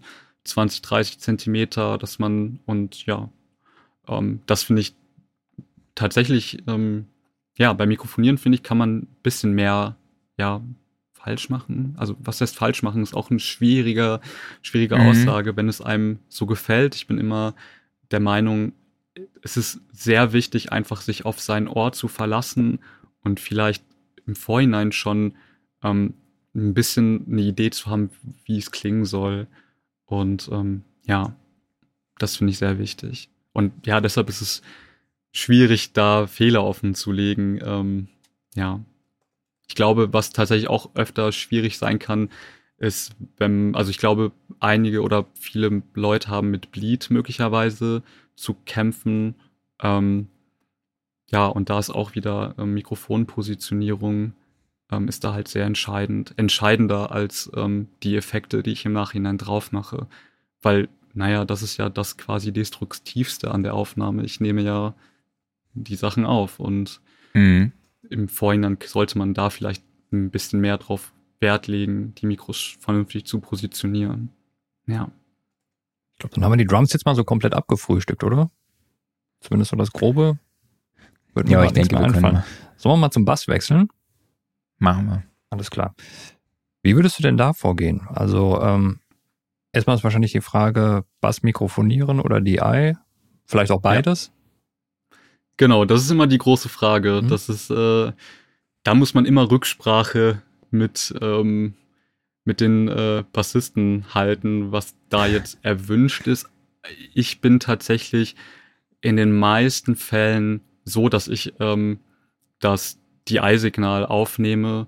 Ähm, in den meisten Fällen habe also habe ich das Gefühl, es ist bei Recordings äh, das, dass man das DI-Signal nimmt ähm, und im Nachhinein möglicherweise reampt oder schaut, wie man mit digitalen Amps äh, da irgendwie den Bass gut positionieren kann. Ähm, was ich super wichtig finde beim Bass, da kann man halt schon eigentlich ähm, ja auch schon ganz gut was machen. Zum Beispiel einfach das mhm. Basssignal äh, komprimieren, einfach schon ein bisschen stärker komprimieren, dass einfach schon ein gutes, sattes Basssignal da ist. Weil im Prinzip ist das, glaube ich, das, was man im Mix sowieso machen würde, den Bass schon stark komprimieren, ähm, dass man da keine Dynamikausreißer hat, dass man dann nachher beim Mastering keine Probleme hat und so weiter. Und das kann man dann schon beim Recording direkt machen. Und ähm, ja, das, ähm, das würde ich auch empfehlen. Also da ist man direkt einen Schritt weiter und kann sich dann im Prinzip direkt darauf fokussieren, vielleicht zu reampen oder äh, einen digitalen Amp draufzulegen oder so. Wenn man mit Mikrofon aufnimmt, ähm, kann man das selber auch machen, tatsächlich, finde ich. Man kann auch sofort komprimieren und auch da ähm, kann man dann auch schon EQen. Also man kann schauen, welche Frequenzen gefallen mir da gut, welche gefallen mir da nicht so gut. Ähm, was man, was ich sehr ähm, wichtig finde, sind eigentlich Low Cuts, weil man kann die Filterresonanz von einem ähm, ja, von dem Filter ausnutzen und zum Beispiel die, den Grundton von dem Bass an der Stelle einfach ein bisschen zu boosten. Und ja, das kann man schon direkt bei der Aufnahme machen. Und ich würde sagen, man hat im Nachhinein schon direkt bessere Signale, die sich besser in einen Mix, auch wenn es ein Rough Mix ist, einbetten. Und ich glaube, dass man dann auch schon wieder einen Schritt weiter ist, wenn die Signale einfach schon schöner klingen. Ja. Mhm. Welchen Kompressor nutzt du da gerne? Ähm, da benutze ich meine SSL-Kompressoren tatsächlich. Man kann ähm, da, also ich habe zwei verschiedene. Ich habe ja einmal die äh, E-Serie und ähm, quasi die ganz normale dynamische äh, Serie davon. Da gibt es verschiedene Einstellungen. Ähm, wichtig ist halt, wenn man zum Beispiel einen Kompressor hat, der ho also der stark komprimieren kann, ohne zu verzerren. Darauf sollte man bei Bässen schon Acht geben, finde ich, mhm. weil wenn man Bässe komprimiert, kann es schnell dazu kommen, dass eine, ja, so eine gewisse Verzerrung plötzlich im Signal ist, die gar nicht mal so schön klingt. Und ähm, ja, da sollte man so ein bisschen drauf Acht geben. Ja. Und natürlich, was man auch, äh, wo man auch drauf achten sollte, viele Kompressoren haben ja auch eine Einstellung, eine Low-Cut-Einstellung, dass quasi die Bässe gar nicht komprimiert werden. Ja, und da sollte man natürlich auch äh, schauen, dass man da die richtige Einstellung für sich trifft. Mhm. Sonst so generelle Go-To-Settings da am Kompressor oder ist es tatsächlich immer komplett signal- und vor allen Dingen auch songabhängig? Ja, sehr signal- und sehr songabhängig. Vor allem, wie ist, wie ist der Bass gespielt? Ist er mit einem Pleck gespielt mhm. oder ist er mit Fingern gespielt? Wie ist der Anschlag generell? Ich finde, man kann mit den Kompressoreinstellungen sehr viel, ja, direkt den Sound verändern, die Anschläge verändern, die, ja, die Hüllkurve quasi vom Audiosignal ganz gut ähm, ja, angleichen mit einem Kompressor und da sollte man drauf acht geben. Also weil zum Beispiel, ich finde, wenn ähm, ja jetzt mit einem Pleck gespielt wird und der erste Anschlag sehr hart ist, dann würde es sich wahrscheinlich lohnen, da eine Attack-Zeit zu wählen, die jetzt vielleicht ein bisschen schneller ist. Wenn man jetzt aber möglicherweise einen Bass hat, der jetzt mit Fingern gespielt ist und der einfach so ein, ja, jetzt nicht die hohen Anteile, diesen, den hohen Anschlag beinhalten. Ähm, ich finde, da kann man dann auch eigentlich genau das Gegenteil machen. Man kann eine langsame Attack wählen und man kann quasi den Anschlag stehen lassen ähm, und dann einfach mhm. das im, im, dass quasi der Ausklang gut eingebettet mhm. ist. Und das kann man dann im Mix nachher, kann man das gut mit einem Sidechain auf die Kick verbinden, finde ich. Ähm, ja, weil dann nämlich der Attack, also der Anschlag von Bass einfach noch da ist. Ja. Wenn man so noch mal ganz verbaut man sich das nicht. Ja. Wenn wir nochmal ganz an den Anfang äh, von der Aufnahme zurückgehen, gehst du direkt, wenn du DI aufnimmst, ins Pult rein oder hast du noch eine spezielle Lieblings-DI-Box, beziehungsweise bei der Mikrofonierung, was wäre dein Go-To-Bass-Mikrofon? Äh, mein Go-To-Bass-Mikrofon, hm, das ist auch eine gute Frage. Ich glaube, ich würde mich wahrscheinlich für ah, auch wieder sehr abhängig von natürlich, was ich für eine Musik mache. Aber ich nehme, wenn ich Bass aufnehme, nehme ich meistens auch einen RE20 mhm. ähm, oder einen U87. Ja. Mhm. Und da bin ich tatsächlich auch so, dass ich das ganz gerne dann auch mal auf Kugel stelle, um einfach ähm, ja den ähm, ja den Bassstau mitzunehmen. Da habe ich auch wieder eine natürliche Anhebung im Basssignal. Ähm, das kann man ganz gut machen. Ja. Und also eine Lieblings-DI-Box auf jeden Fall. Da würde ich sagen, äh, natürlich das äh, Mischpult. Äh, mhm. Da kann man ganz gut direkt reingehen. Was ich aber da auch ganz gerne mache, ist die SSL-Preamps zu benutzen, weil die haben auch verschiedene Einstellungen. Also ich kann verschiedene Zerrgrade einstellen oder verschiedene Harmonics quasi. Und das ist auch äh, ganz interessant. Das funktioniert mit dem rasterlosen Poti und ja, das würde ich sagen, wäre dann meine Lieblings-DI-Box. Mhm. Ja. Gibt es sonst irgendwelche Dinge beim Bass, äh, auf die du achtest? Also irgendwie gewisse Sachen, die du heraushörst und dann darauf reagieren musst? Hm, also ich glaube, ganz wichtig ist, wenn man ähm, Bass aufnimmt, dass man direkt hört, wie ist generell die, also wie ist es generell gespielt, weil ich habe oft das Gefühl, dass sich Bässe möglicherweise nicht so schön in den Mix einbetten, wenn äh, eventuell irgendwie da was beim Anschlag nicht so ganz irgendwie, ja, nicht so ganz gut ist oder nicht so, sich nicht so schön anhört. Und ähm, da sollte man dann direkt drauf eingehen. Das ist mhm. dann tatsächlich was, wo man dann aber auch mit Mikrofonen ähm, direkt drauf eingehen kann. Man kann einfach schauen, wenn man mikrofoniert hat, wie ver, also wie verstelle ich jetzt mein Mikrofon? Kann ich ein bisschen mehr Höhen einfangen? Kann ich ein bisschen mehr Attack einfangen oder da ein bisschen mehr Sustain oder so? Da kann man schon drauf acht geben. Ja. Okay. Ja, wenn wir jetzt weitergehen zu den Gitarren, das ist ja etwas, wo, ja, wo man standardmäßig auch destruktiv aufnimmt, weil man stellt den Amp halt auch schon so ein und positioniert halt auch das Mikrofon mm, und mit den Amp-Einstellungen ähm, prägt man halt wirklich extrem den den Sound nachher. Ähm, natürlich nehmen viele auch noch das DI-Signal auf, um später auch nochmal äh, zu reampen oder vielleicht mit einem Gitarren-Plugin nachzuhelfen. Aber vielleicht kannst du ja uns einfach mal deinen Workflow dabei dokumentieren. Ja, bei Gitarren finde ich es sehr wichtig. Also das werde ich halt sehr oft gefragt von, ähm, ja, von Menschen, die Gitarre spielen, ob die ihre Effekte mit direkt ein, einbauen sollen oder nicht. Mm, Und da bin ich tatsächlich der Meinung, dass man alles so machen sollte, wie man das auch ähm, spielt, wie man das im Bandkontext spielt oder wie man das mhm. auch zu Hause macht. Man sollte den Sound quasi erstmal so im Studio reproduzieren, wie man den auch zu Hause kennt oder wie man das halt so mag. Und ja, meistens bin ich dann, fange ich erst danach an zu schauen, ähm, wie es so klingt. Und möglich, also ich habe das öfter, dass ich ähm, für ähm, Gitarristen den Amp selber einstelle. Da schaue ich dann, wie ist der Gitarrensound generell, was, was für eine Band ist das, was für eine Musikrichtung ist es.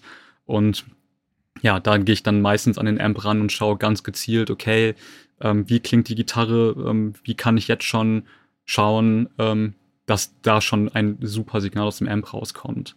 Ähm, genau, und da bin ich tatsächlich dann auch, wenn die Gitarristen das wollen, dann gehe ich selber auch mal gern an Amp, natürlich auch mit äh, immer in Absprache natürlich mit dem Gitarristen auch.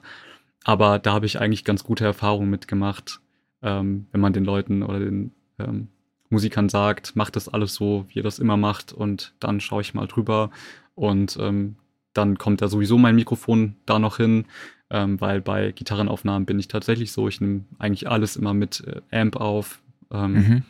Und die I nehme ich auch manchmal auch noch mit auf, aber nicht immer. Das entscheide ich dann meistens. Ist es dann auch, wenn die Band sagt, ja, vielleicht wollen wir da noch mal was anderes ausprobieren, da nehme ich gerne nochmal das DI-Signal mit, um im Nachhinein nochmal zu reampen oder so.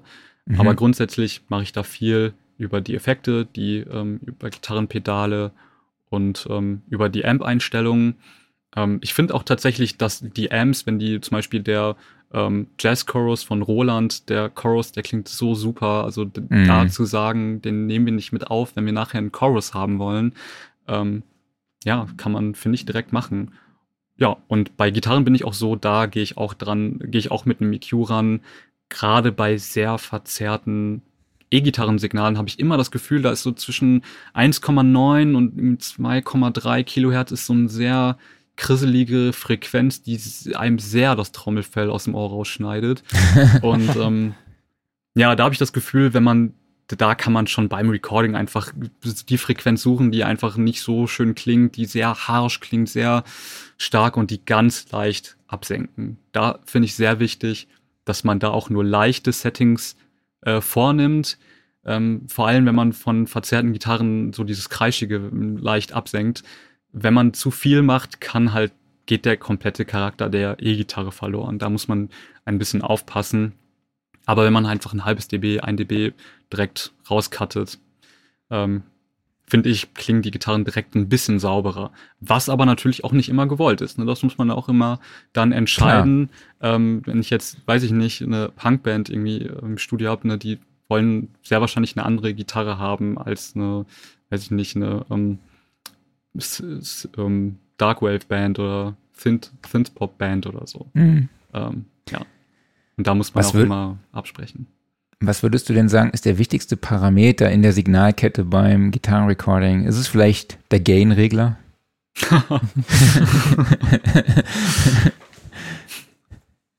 wow. ja, das ist ein sehr, ja. Also, auf jeden Fall. Also, äh, ich, ja, möglicherweise ist der Gain-Regler aber gar nicht die Entscheidung, die ich als Tontechniker treffe, ähm, mhm. weil ich finde, das ist schon der Grundsound, den der sehr, ja, was der Gitarrist eigentlich einstellt. Mhm. Ähm, klar, wenn dann durch den durchs Gain einfach zu viel Zerre auftritt, ähm, kann man da möglicherweise was sagen, aber ähm, ich, ich glaube, also ähm, also ich spiele selber Gitarre und äh, da habe ich auch schon damals äh, war ich immer so, äh, ich konnte eigentlich den Gain so einstellen, wie ich es mochte und genau, da bin ich auch sehr Fan von sehr radikalen Einstellungen. Also das gefällt mir schon sehr gut, wenn man alle Gains voll aufdreht. Äh, ja, das kann schon ganz interessant sein. Und Kompression? Ja, Kompression ähm, ist mache ich auch tatsächlich. Ähm, aber auch da muss ich immer schauen, inwiefern das jetzt die Gitarre überhaupt irgendwie verfeinert oder nicht. Äh, grundsätzlich ähm, finde ich aber schon, dass ein bisschen, bisschen Kompression sei, auch wenn es nur, nur die Färbung ist, die dann von dem analogen Gerät ausgeht, dass es wirklich ähm, schon ein bisschen was verbessern kann. Da muss man dann aber auch schauen, wie sind die Einstellungen. Attack Release ist sehr wichtig. Ähm, da kann man halt viel ähm, von den Anschlägen schon direkt im Vorhinein ähm, ja besser betonen, einfach, wenn man das möchte. Mhm. Ja, dann bleiben eigentlich nur noch die Vocals übrig, ne? Ja, Vocals natürlich das äh, Interessanteste, glaube ich. Also zumindest glaube ich für, auch. Für viele da ähm, bin ich tatsächlich auch, ich würde sagen, am destruktivsten, wenn man das so äh, bezeichnen Ach, okay. mag. Mhm. Okay, jetzt bin ich gespannt. Ja, weil ähm, bei ähm, Vocals ähm, bin ich tatsächlich so, dass ich schon sehr viel mache. Also ich EQ sehr stark. Also bei, ich finde, bei Vocals kann man die Frequenzen, die nicht so gut sind, relativ klar benennen. Das sind so irgendwie die Telefonstimme oder wenn man sich so die Nase zuhält. Das ist so wie zwischen 1000 und 1700 ähm, Herz, so das kann man immer ganz gut abdämpfen. Oder den Muff in der Stimme, den kann man auch direkt ein bisschen rausnehmen. Ich finde, die Stimme, die bietet sehr viel, sehr viel, deckt sehr viel von, vom Frequenzspektrum ab, um sich austoben zu können und um auch direkt besser zu machen. Mhm. Ähm, genau, also ich gehe dahin und ich EQ schon direkt, ähm, ich nehme ja, den Muff raus, manchmal booste ich, aber auch ein bisschen besser, wenn die Stimme möglicherweise ähm, des Sängers oder der Sängerin ähm, das zulassen, wenn man einfach so ein bisschen Wärme dazugeben kann. Ähm, das mache ich immer richtig gerne. Und was ich dann auch mache, ich äh, komprimiere die Vocals beim Aufnehmen in der Regel auch schon teilweise sehr stark. Also ich gehe teilweise schon auf 6 bis 8 dB, das muss ich schon sagen. Ähm, aber das ist auch immer jetzt kontextbasiert, weil in der Regel sind, ähm, ich weiß, worauf ich hinaus möchte. Ich weiß, wie ungefähr, also das sind ja m, meistens Musiker, mit denen ich schon etwas länger zusammenarbeite. Und ähm, generell, ähm, glaube ich, ist das wichtig, dass man durch Kompression kann man gerade heutzutage, wenn es um Popmusik oder Hip-Hop, äh, Rap geht, ist eine sehr stark komprimierte Stimme einfach wichtig. Und das kann man, im Recording kann man sich da schon einen Schritt quasi dazu nehmen, wenn man einfach schon beim Recording die Vocals komprimiert. Mhm. Ähm, das ist aber auch natürlich wieder abhängig von der Musikrichtung. Ähm, wenn ich jetzt einen Opernsänger aufnehme, dann da mache ich das natürlich nicht. Da kommt jetzt keine 10 dB Kompression obendrauf. Da möchte ich natürlich, dass da die Dynamik äh, hörbar ist. Das ist ne, auch alles gewollt natürlich ähm, von der Person, die singt. Und ja, wenn man im Bereich von, ich finde, Popmusik oder jetzt Hip-Hop-Rap, kann man da schon sehr drastisch sein und die Stimmen schon sehr stark komprimieren. Ähm, ja. Hast du den Eindruck, dass halt äh, gerade jetzt eine starke Kompression auch dann äh, dadurch, dass der Sänger sich dann monitort, äh, die, die Performance wiederum beeinflusst? Definitiv. Ja, ich habe das Gefühl, dass dadurch die Performance sehr viel besser wird. Ich benutze auch meistens äh, schon direkt ein bisschen Hall, ein bisschen Delay, ähm, möglicherweise vom H3000 den Micro-Pitch-Shift so direkt, damit die Stimme schon direkt so klingt, wie der Künstler oder die Künstlerin im Nachhinein das ähm, ja hören wollen oder erwarten. Ähm, ja, und das hebt die Leistung auf jeden Fall an. Und was natürlich auch ähm, ganz gut ist, ich mache es meistens so, dass ich schon in meinem Vocal Template habe ich schon den, ähm, zum Beispiel den Red 3 von Focusrite schon eingebunden. Ähm, der liegt aber allerdings als Hardware-Insert ähm, einfach in Pro Tools drin. Also ich benutze den wie ein Plugin äh, da drin. Und ähm, wenn ich, ich benutze den tatsächlich dann auch schon direkt. Mhm. Aber ähm, der ist nicht destruktiv drin, sondern läuft einfach nur mit. Und ich habe dann einfach schon direkt eine Vorstellung, okay, die Stimme läuft jetzt schon durch eine Vocal Chain, wie sie nachher noch verfeinert wird. Und der äh, Sänger oder die Sängerin und auch ich, ich habe direkt einen Eindruck, ob die Stimme so funktioniert. Ähm, oder ob das eben nicht so funktioniert. Und ähm, ja, das passt ganz gut. Gerade auch heutzutage, ähm, das hat man ja oft bei ähm, Rap-Aufnahmen, dass man Autotune als Kreativeffekt benutzt. Und da ist es auch super wichtig, ähm, dass man einfach da auch schon hören kann, ja, wie, wie, wie pitcht, wie hört sich denn der Pitch dann im Endeffekt nachher an? Ähm, wird das jetzt vernünftig oder nicht? Und ähm, Mhm. ja, ich finde, wenn man die Stimmen schon gut vorproduziert, ist man einfach einen Schritt voraus und ähm, ja, das äh, finde ich immer sehr gut. Ja. Nutzt du auch schon De-Essing direkt bei der Aufnahme? Nee, tatsächlich nicht. Ähm, ich versuche, wenn mir beim Aufnehmen auffällt, dass die S-Laute zu harsh sind, gehe ich äh, rüber und verstelle das Mikro. Da bin ich, ähm, da bin ich ja schon, also ich finde, man kann im Vorhinein durch Positionierung einfach wirklich so viel machen. Und gerade wenn es um S-Laute geht, ähm, ich würde sagen, das wäre jetzt was, was wirklich sehr destruktiv ist, wenn man einen De-Esser bei der Aufnahme benutzt, gerade auf Stimmen. Ich glaube, da ist es wirklich sinnvoller, einfach das Mikrofon ein bisschen zu verschieben, ähm, zu schauen, okay, ähm, wo kann ich, wie kann ich die S-Laute jetzt ein bisschen absenken dadurch? Und das kann möglicherweise sogar dazu führen, dass ich im Nachhinein dann die Möglichkeit habe, ähm, äh, durch einen analogen EQ auch wieder Höhen dazuzugeben, ohne dass die S-Laute irgendwie ähm, unangenehm harsch werden. Ähm, ja. Da hast du schon perfekt zur nächsten Frage übergeleitet, nämlich äh, ja, wie ist deine Herangehensweise beim Positionieren des Mikrofons? Ähm, grundsätzlich mache ich es erstmal so, ähm, ich äh, lasse den ähm, Sänger oder die Sängerin, ich stelle mich meistens neben das Mikro, dass ich so sehen kann, okay, wo ähm, befindet sich jetzt, äh, wo befindet sich jetzt der Mund, befindet er sich auf, äh, auf Membranhöhe oder nicht.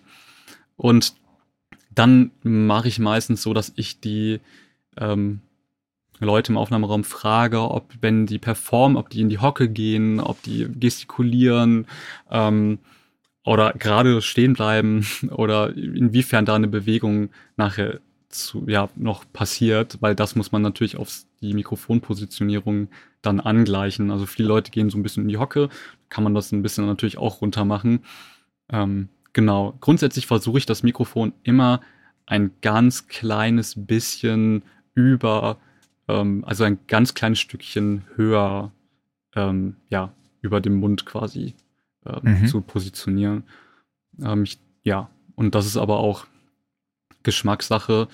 Ähm, und das unterscheidet sich auch tatsächlich jeden Tag, je nachdem, wer vor dem Mikrofon steht, ähm, ändert man einfach ein bisschen seine Einstellung. Und man ändert auch jedes Mal die Einstellung möglicherweise vom EQ ein bisschen. Was ich tatsächlich eigentlich fast gar nicht ändere, ist dann die Einstellung vom Kompressor. Ähm, die lasse ich meistens gleich und ich versuche einfach mit dem Gain da möglichst ähm, ja, zu schauen, wie ich reingehe. Mhm. Was sind so deine Dinge, wo du denkst, das kann man bei einer destruktiven Vocalaufnahme falsch machen? Falsch machen, ich würde sagen, ähm, ja, ähm, was könnte man, ja, also ich glaube, wenn man einen EQ benutzt und vielleicht ein bisschen zu stark den Low-Cut möglicherweise benutzt hat und da schon irgendwie über die äh, 110 Hertz oder so rübergerutscht ist, ich glaube, sowas sollte man vermeiden. Ich bin tatsächlich auch der Meinung, dass ich mit den Low-Cuts an Mikrofonen bei Vocalaufnahmen auch vorsichtig bin. Ähm, ich finde tatsächlich, dass die teilweise schon zu viel wegnehmen und deshalb benutze ich die Low-Cuts an Mikros meistens nicht, außer also bei mhm. Vocalaufnahmen. Mhm.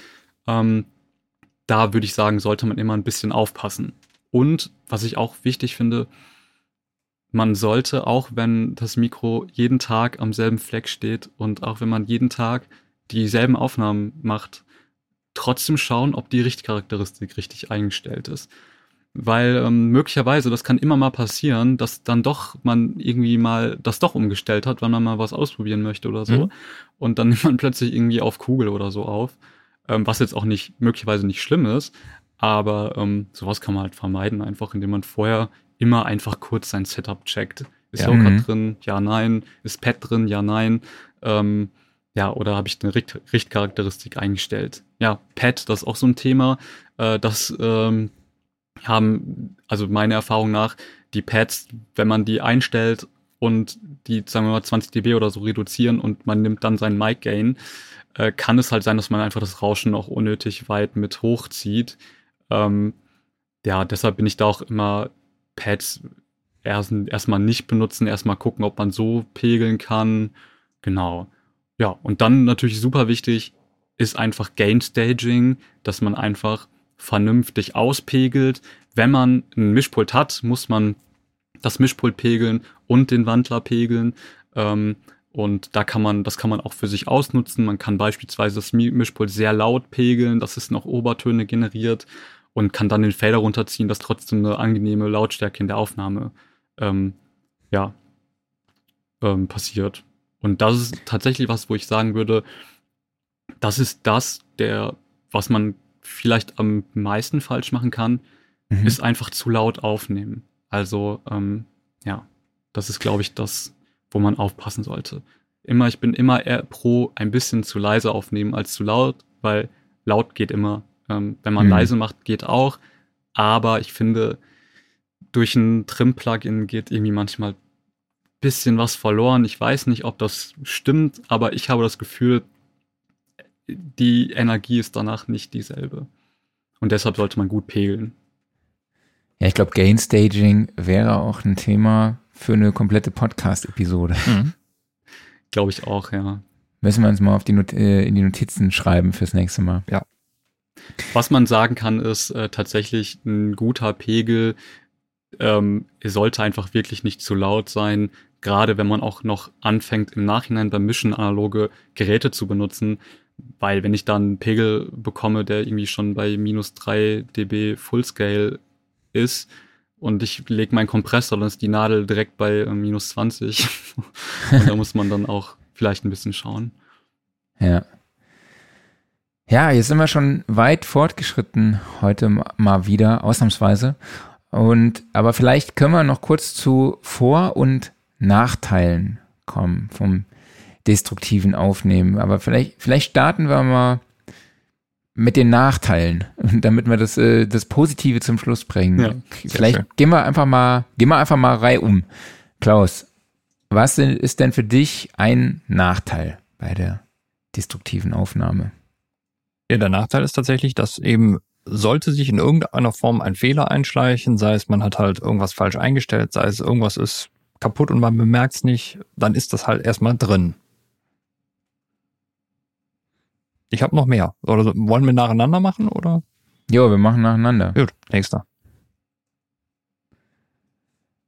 Julian, würde ich sagen.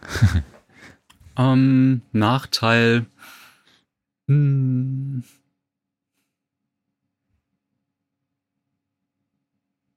Ähm, ja, also möglicherweise, wenn man analoge Geräte benutzt oder viele analoge Geräte hat und eine Einstellung eintreffen muss, dass viele Geräte einfach nicht recallfähig sind und ähm, ja, man Recall-Sheets braucht ähm, und so weiter und man da eigentlich geordnet sein muss und noch ganz klassisch möglicherweise so Mappen anlegt für irgendwelche Kunden, so, wo die ganzen Recall-Sheets drin liegen. Das ich, ist, glaube ich, auch ein Nachteil. Man kann nicht speichern.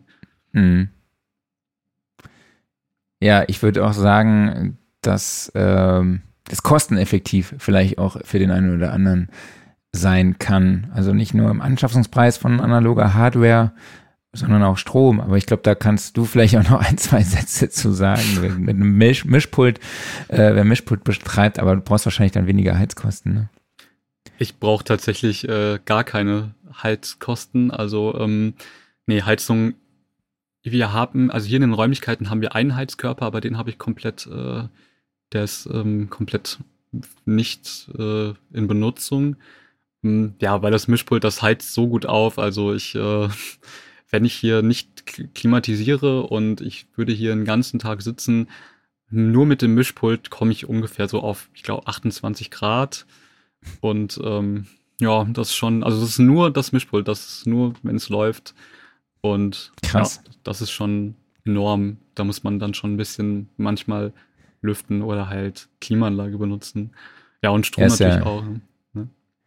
Ja, jetzt wo der Herbst kommt, ist das schönes Wetter, aber ich habe das Gefühl, es ist echt kalt. Ich habe schon heute Morgen schon überlegt, die Heizung anzuwerfen. ja, ja, das muss ich hier dann glücklicherweise nicht. Das war auch, äh, ja, auch im, in der alten, in alten Räumen war das nie, nie ein Thema. Heizen war nie ein Problem. Ja. Klaus, läuft deine Heizung schon oder? Nee, nee, die läuft noch nicht. Noch nicht, okay. Hast du noch einen Nachteil, Klaus? Ja, also ähm, nicht nur die, die ähm, erhöhten Kosten durch äh, Anschaffung und ähm, Strom, sondern auch äh, gegebenenfalls Wartung. Also die Geräte müssen ja regelmäßig gewartet werden. Ich meine, das ist generell wieder ein Problem von analoger Hardware ähm, oder allgemein von Hardwaregeräten, aber ja, gerade wenn man dann eben gegebenenfalls ein paar mehr Geräte noch hat, wie beispielsweise jetzt in deinem Falle noch vielleicht die Gates oder sowas, ähm, klar, die müssen halt irgendwann gegebenenfalls mal gewartet werden. Ja, das Mischpult ist ein sehr ähm, Stimmt, oder das Mischpult. Also das ist sehr, also ich, mein Mischpult ist jetzt tatsächlich nicht so wartungsintensiv. Ähm, ich hatte jetzt ähm, vor ein paar Monaten hatte ich äh, einen kleinen Defekt, da war der Sicherungshalter von Audio Positiv im Netzteil ähm, defekt, der wurde dann ausgetauscht und ähm, dann ging auch wieder alles. So Kleinigkeiten ähm, kann mal sein, dass äh, also es ist analog und analog ist manchmal so ein bisschen äh, bisschen wie magisch, denkt man sich so, warum passiert das? Also was halt öfter mal passiert, ist, dass die, die Lämpchen vom Pult kaputt gehen. Äh, da habe ich hier direkt neben mir, habe ich Ersatzlämpchen liegen, die baue ich sofort dann ein, äh, damit es immer schön leuchtet so. Ähm, aber was halt super interessant ist, ähm, vor einer Woche wollte ich ein Pultlämpchen beispielsweise austauschen, weil es seit Wochen nicht mehr ging und manchmal sitze ich dann doch da und bin, okay, brauche ich ein bisschen Zeit und ah ja, komm, ich, nehme jetzt mit auf, leuchten ist, ist ja auch egal, ich Wie weiß, das es so geht. ist. Hm? Und ähm, dann kam ich dann jetzt vor einer Woche oder so mit den neuen Lämpchen an und wollte dieses Pultlämpchen, was seit Wochen nicht funktioniert, austauschen. Und in dem Moment, wo ich quasi äh, mich diesem Lämpchen näher und die das Kläppchen hochziehen möchte, fängt das so an zu wackeln und zack, geht wieder. Und seitdem ähm, geht es auch und Mhm. es war auch. Ja, perfekt. Äh, ist nie mehr was passiert. Oder ich hatte mal einen Defekt, äh, da ging also von einem Kanal äh, konnte ich, ich konnte aufnehmen, aber ich konnte nichts hören. Also er hat quasi die, äh, die Monitorschiene hat irgendwie nicht mehr funktioniert oder es hat nichts mehr abbekommen.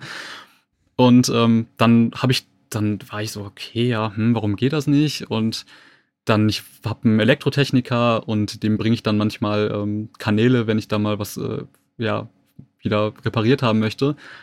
Und dann habe ich einen Kanal ausgebaut und habe ähm, quasi einfach einen anderen an die Stelle reingebaut. Und in dem Moment ging dann einfach wieder das Monitorsignal und ähm, ja, Zu wem Verrückt. bringst du den Kanalzug dann? Äh, das ist Hardy Kurant. Äh, Okay. Das ist auch eine sehr, sehr große Empfehlung, die ich an der Stelle aussprechen kann. Ähm, ist tatsächlich noch mein Elektrotechniker aus der Lindenstraße, der hatte seine Werkstatt damals unter dem Stu äh, Studio. Ja, und äh, wir sind äh, gut befreundet und ähm, Hardy ist ein Elektrotechniker, der für mich immer da ist und der immer, wenn irgendwas ist, auch wenn es Sonntag ist um äh, 22 Uhr oder sonntags um 5 Uhr morgens, ich rufe Hardy an und sag ja, Mischpult, äh, kannst du mal kurz? Und ähm, ja, er ist sofort zur Stelle und repariert das und äh, das ist äh, super und ich glaube, wenn man analoge Technik hat und auch ein bisschen mehr, dann ist so eine Person auch sehr, sehr wichtig, ähm, mhm. dass man einfach jemanden hat, wo man weiß, der kann die Sachen reparieren. Ähm, mittlerweile ist es so, äh, dass ich die Effekte am Mischpult schon sehr gut selber identifizieren kann. Also sagen wir mal, wenn irgendwas ist, kann ich an dem Defekt schon sagen, okay, es wird wahrscheinlich dieses oder dieses Bauteil sein, was da jetzt gerade den Geist aufgegeben hat. Ähm, ja, und in der Regel ist es dann relativ schnell gefixt, aber es ist ja auch ein analoges Pult, es hat 32 Kanäle. Ähm, ich hatte das noch nie, dass ich nicht, ähm, dass ich eigentlich nie, also dass ich nicht aufnahmefähig war, weil alles direkt dann nicht ging. Also das ist dann immer nur Parts, die dann, wo mal was nicht geht, ein Poti kratzt oder so, so Sachen. Mhm. Aber man muss Ja, cool. warten, man muss äh, da immer hinterher sein. Man darf die Defekte, wenn mal was passiert, ähm, ja, darf man das nicht schleifen lassen. Ähm, sollte das schon gut hinterher sein. Aber ich glaube, also in meiner Erfahrung nach, mit den Mischpulten, mit denen ich gearbeitet habe, mit den analogen, die sind, waren oder sind alle sehr verlässlich und äh, da gab es bisher eigentlich keine, keine Probleme. Okay. Ja, wenn wir jetzt zu den Vorteilen übergehen, kann man eigentlich, ein Faktor ist wahrscheinlich sowohl äh, Vorteil als auch Nachteil, nämlich vielleicht die, die Zeit. Wie würdest du das einschätzen? Du brauchst vielleicht in der Aufnahme ein bisschen länger mit analoger Hardware, aber das, äh, dadurch brauchst du vielleicht beim Mix ein bisschen weniger. Würdest du sagen, das ist ein Vorteil oder Nachteil oder wie ist da die Relation? Ähm, ich finde, das ist ein Vorteil. Ähm, ich bin mir gar nicht, also ja, ich tatsächlich, mh, ich bin mir nicht sicher, ob ich beim Mischen schneller bin ähm, dadurch. Ich habe eher Mhm. das Gefühl, dass meine Mischungen einfach dadurch besser klingen, dass ich Mhm. einfach ein Ergebnis erzielen kann, was ich ohne diese Methode einfach nicht schaffe oder nicht erreiche. Mhm. Und ich glaube, das ist der wesentliche Unterschied. Also ich glaube, mh, hm, ja, ich würde möglicherweise gar nicht länger mischen, aber das Ergebnis wäre halt anders. Es wäre nicht dasselbe. Ähm, und ich würde dieselben Sachen nicht erzeugen können, weil, ja, ich kann halt digital, kann ich eine Hardware-Summierung einfach nicht so gut irgendwie nachstellen. So, wenn alles im Computer bleibt und alles nur Einsen und Nullen sind. Oder ob das Signal wirklich eine physische Komponente bekommt in Form von einem Signalfluss oder also von einem Kanalzug. Oder möglicherweise der ganze Song, wenn ich den ganzen Song summiere, dann am Line-Amp, am Mischpult noch ein bisschen gebe, dadurch EQ. Das sind Sachen, da ist eine Energie, habe ich das Gefühl, hinter, die ich so nicht mehr ähm, nicht erzeuge, nicht erzeugen kann digital. Okay, Klaus, hast du noch einen Vorteil? Ähm, ich denke auch wirklich so dieses, ähm, man muss einfach mal sagen, so, jetzt ist es so. Also. also Entscheidungen treffen. Entscheidungen treffen, genau. Das ist einfach, äh, man sagt, okay, das ist jetzt der Sound und ich drehe jetzt nicht noch irgendwie äh, zehn Stunden am EQ drumherum und äh, verschlimmbessere es dann dadurch vielleicht wieder, sondern einfach ich sage so, ja, so ist es, so funktioniert's, gut ist. Okay. Ich habe noch eine Frage. Ähm, ja, okay. Oder willst du noch dazu was sagen? Ähm, ja, also die zu, zu der Einstellung, die finde ich halt generell ähm, richtig gut, dass man Entscheidungen trifft und dass man möglicherweise auch eine Entscheidung schnell treffen kann. Also, dass man sich beim Recording auch auf das fokussiert, worauf man hin möchte und dass man nicht anfängt, ein eine Sammlung zu erstellen von Recordings. Es könnte so klingen und so könnte die auch klingen und so. Und dann nachher sitzt man da und muss dann gucken, hä, ich, was soll ich jetzt nehmen? Ich glaube, das ist nicht so zielführend. Also ich glaube, das ist zum, ja. Ist das denn ähm, auch, ist der Weg bis zu dieser Entscheidung vielleicht auch manchmal ein bisschen herausfordernd, auch in der Kommunikation mit dem Künstler und weil man ja auch den Wünschen des Künstlers gerecht werden will? Ja. Deshalb bin ich totaler Fan von Rough Mixen oder generell von Referenzsongs. Ähm, dass ich versuche halt, wenn, also wenn Leute mir versuchen zu erklären, so soll es klingen, dann versuche ich immer, ja, hm, hast du vielleicht einen Song, wo du mhm. sagst, da klingt das so oder so, dass ich einfach die Idee verstehe. Oder was ich halt auch mache, ist, ähm, ich gehe zum Beispiel für Mix-Feedbacks oder Mix-Recalls oder so, ähm, wenn das stattfindet, gehe ich zu den Leuten nach Hause, gehe ich zu in, in, deren quasi, wo die die Songs hören, also in deren okay. Proberaum oder wenn die ein kleines Studio haben, dann hören wir uns da den Song an, weil wenn dann Korrekturen am Mix gemacht werden, kann ich mich ein bisschen besser da reinversetzen, wenn ich das über deren Soundsystem höre. Mhm. Ich finde, so fällt es dann leichter, auch Entscheidungen zu treffen. Das ist auch ein guter Tipp, definitiv. Mhm. Ähm, ich habe noch eine Frage. Ich weiß nicht, ob es ein Vorteil ist, aber ich arbeite ja eigentlich nur in the Box und äh, hau dann jede Menge Plugins und äh, ja sonstiges drauf. Spare ich mir da vielleicht auch ein bisschen Rechenleistung oder DSP-Power? Also ich würde sagen, auf jeden Fall, da sparst du dir einiges. Also wenn man jetzt mal zurückgeht zu dem EQ beispielsweise, den man den ich benutze, um einfach das Signal ein bisschen schöner zu machen. Du wirst mhm. irgendwo in deiner Signalkette wahrscheinlich auch einen EQ haben, der möglicherweise diese Aufgabe hat. Und das fällt dann weg. Ähm, oder es bietet Platz für ein, für ein anderes äh, Plugin oder anderen Effekt. Und generell sind ja auch die Ressourcen, also ich weiß nicht, wenn es jetzt, wenn man jetzt zum Beispiel von Universal Audio die ganzen, die Plugins benutzt, ist man ja möglicherweise auch limitiert. Ähm, also mhm. DSP-Rechenleistung ähm, ähm, ist ja auch sehr teuer, würde ich sagen, heutzutage irgendwie. Ähm, Total. Und, ja, das ist ja auch schon so ein Punkt, da kann man dann, dass man da vielleicht dann schon eher ähm, sagen kann, okay, da spare ich mir das Plugin, was ich dann aber im Mix dann benutzen könnte. Ja, er muss ja nur die Hardware kaufen, ne? Das, ja, das könnte aber, dann teurer werden. Das stimmt. Ähm, allerdings, ich glaube, dass ja Universal Audio bietet ja auch durch die Apollo die Möglichkeit, destruktiv aufzunehmen. Und ähm, das stimmt. Ich glaube, dass wenn man die Möglichkeit nutzt, man muss es ja nicht ausnutzen, aber zum Beispiel, wenn man einfach ein Massenburg-EQ auf die Stimme legt und da schon mal ein bisschen einfach die Frequenzen ganz leicht absenkt, die nicht so schön klingen, auch da hat man dann ein destruktives Recording gemacht, was quasi digital stattfindet, aber trotzdem zu einem Ergebnis führen kann, dass das Signal schon besser klingt. Also mhm. analoge Hardware ist natürlich super und schön, aber ist, glaube ich, nicht immer, braucht man nicht unbedingt für diese Methode. Nutzt du das denn auch, dieses destruktive Aufnehmen mit UA-Geschichten? Ja, ja, ich benutze das tatsächlich und ähm, ich gerade das Beispiel mit dem Massenburg äh, finde ich, weil er so clean ist, er kann so gut, also Sachen machen, da muss man keine Angst haben, dass man da jetzt zu drastisch ist, außer jetzt vielleicht mit dem Rowcut. So. Aber auch da, der, die klingen so gut, ähm, wenn man, wie gesagt, sich auf sein Gehör verlässt und hört und merkt, okay, ich habe jetzt ein Signal erschaffen, wo bei der Stimme ein Lowcut drauf ist, aber trotzdem sind gut die Bässe da. Ähm, ich habe leichte Absenkungen irgendwie gemacht, so um den Muff auch rauszuheben. Und die Stimme klingt einfach jetzt ein bisschen klarer, aber es ist trotzdem alles da dann bin ich ja schon einfach einen Schritt voraus. Ja. Ja. Cool, dann würde ich sagen, haben wir jetzt eine Stunde 30 geschwafelt, wie mhm. neulich jemand in den Kommentaren geschrieben hat. Ähm, ich würde sagen, wir äh, schließen das Thema ab und ich gebe auch ab an den Kollegen, der mit den Typfragen weitermacht. Genau. Ich stelle dir verschiedene Typfragen. Du hast zwei Antworten zur Auswahl und musst dich für eine entscheiden. Okay. Mac oder PC?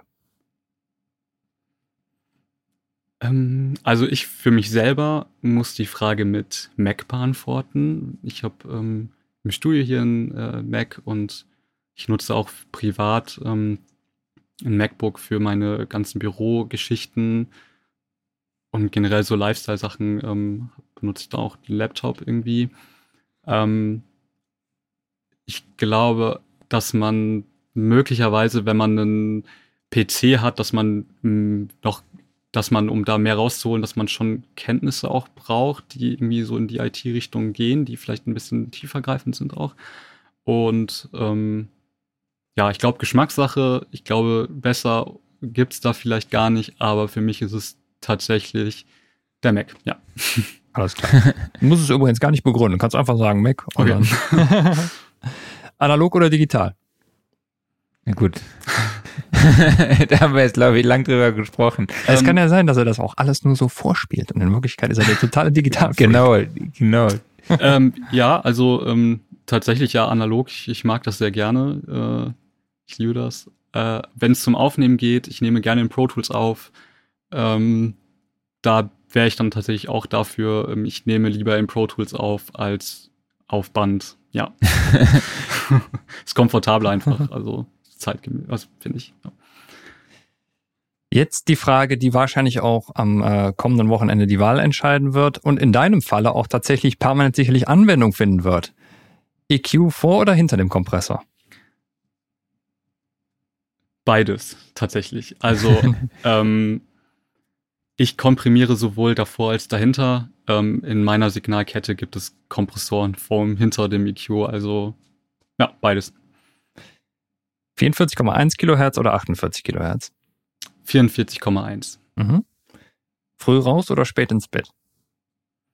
Spät ins Bett. Ja. Kaffee oder Tee? Lieber Tee. Vinyl oder CD? Ähm, ganz klar Vinyl. Ähm, da muss ich allerdings sagen, äh, ich bin jetzt nicht so einer, der sagt, ja, Vinyl, das klingt wärmer, klingt besser oder so. Äh, finde ich jetzt gar nicht unbedingt. Ich finde, durch die mechanische, durch die mechanischen Einschränkungen der Platte klingt möglicherweise eine CD schon besser, äh, aber mir gefällt einfach, ähm, ja, mir gefällt einfach das Produkt mehr. Das Cover ist groß. Ähm, es ist ein bisschen ein Ritual auch, was man macht. So man mit Platte auflegen und sich hinsetzen. Man skippt keine Songs, oder zumindest mache ich das nicht. Ähm, und ja, ich sammle selber auch Platten, seitdem ich Kind bin und deshalb Vinyl. Cool. Mhm. Du hast beide Mikrofone eben schon erwähnt. U47 oder U87? Ähm, ja, ich würde sagen, kommt drauf an, was man für eine Aufnahme macht. Das U47 finde ich bisher, fand ich immer schöner. Ähm, auch wenn es ein bisschen weiter weg steht, klingt es irgendwie direkter. Ähm, U87 klingt, finde ich aber auch super, ist ein super modernes Mikrofon und ich würde sagen, die meisten Recordings mache ich tatsächlich auch äh, mit einem U87, ähm, weil es einfach, ja, mehr, die Stimmen, es passt einfach mehr, finde ich, auf mehrere Stimmen. Aber U47 ist natürlich, ja, ähm, das ist natürlich auch eine super Aufnahme. Muss man, also ich glaube, beide Mikros, ja, ist super. Tun sich nicht weh. Alles klar. Ich finde beide ge geil, also. Okay, dann kommen wir zu, zum Geständnis. Gibt es irgendwas in der Musikproduktion, was du einsetzt, wo du sagst, oh Gott, wenn das irgendjemand mal erfährt, dass ich das nutze oder so einsetze und mache? Okay, was, hm, was könnte das sein? Hm, Gegen ein Hm. Plugin vielleicht, was du nutzt, wo du sagst, oh Gott, äh, dass Gott. jemand erfährt oder erfährt. wo, Ja, wo das, also- was vielleicht auch so ein bisschen klischeehaft ist. Ich benutze Melodyne tatsächlich viel. Ähm, ich mag es einfach, wenn Sachen im Tune sind. Ich habe Mhm. das Gefühl, dass sich Mixe sofort oder äh, generell Signale gut zusammenfügen, wenn alles gestimmt ist. Und das ist dann egal, ob es eine Bassdrum ist oder eine Stimme. So, wenn man das durchstimmt, gefällt mir das schon besser. So, ähm, ja, also ich stimme immer viel, äh, das mache ich. Ich le- lege auch Wert darauf, wie die Stimmung generell vom Song ist. So, ähm, ja. Aber was, was, okay, Plugin, hm. Ja, also ich mache, wie gesagt, ähm, so Pitch Correction Sachen äh, viel. Hm. Ja, okay, das absolut ausreichend ist aber auch, glaube ich, gar nicht so verwerflich, weil es ja auch äh, ja den Hörgewohnheiten, den aktuellen absolut auch entspricht. Ja. Vielleicht, ich sehr halt gerne an auch. Also ich benutze zum Beispiel Isotope Trash teilweise auf Hm. direkt auf den Spuren. Äh, Okay, so das vielleicht. so, kann so ein äh, Guilty Pleasure vielleicht sein, ja. das ist doch, ist das nicht auch kostenlos? Ich weiß es nicht. Ich habe das Nee, ist mal nicht. in einem äh, Sale für sehr wenig Geld gekauft. Okay. Und äh, ja, dann habe ich das bei irgendwann ausprobiert und dann war ich so, ach cool. Und dann war ich so, okay, das kann man ja ganz gut benutzen, um Sachen sehr stark nach vorne zu holen. Ah ja, stimmt, dieses Vinyl ist, glaube Genau, ich, das ist kostenlos. umsonst, ne? Ja, das finde ich allerdings als ein super Plugin. Das habe ich ähm, schon sehr, sehr viel benutzt. Hm, das gefällt mir richtig gut. Also wenn Leute kommen und sagen, ich hätte gerne eine Telefonstimme, kann man ja einmal Also. das irgendwie selber manuell machen oder man benutzt einfach den, ich glaube, das sind so Jahreszahlen, die man da so anwählen Mhm. kann und ähm, die älteren Jahreszahlen klingen schon sehr telefonisch und das ist so da, das, was sich die Leute darunter vorstellen. Und das finde ich das super. Also Okay, dann würde ich sagen, dann leite ich wieder über zur nächsten Kategorie Jawohl, wir kommen zur von meinem Playlist. Kollegen. Genau.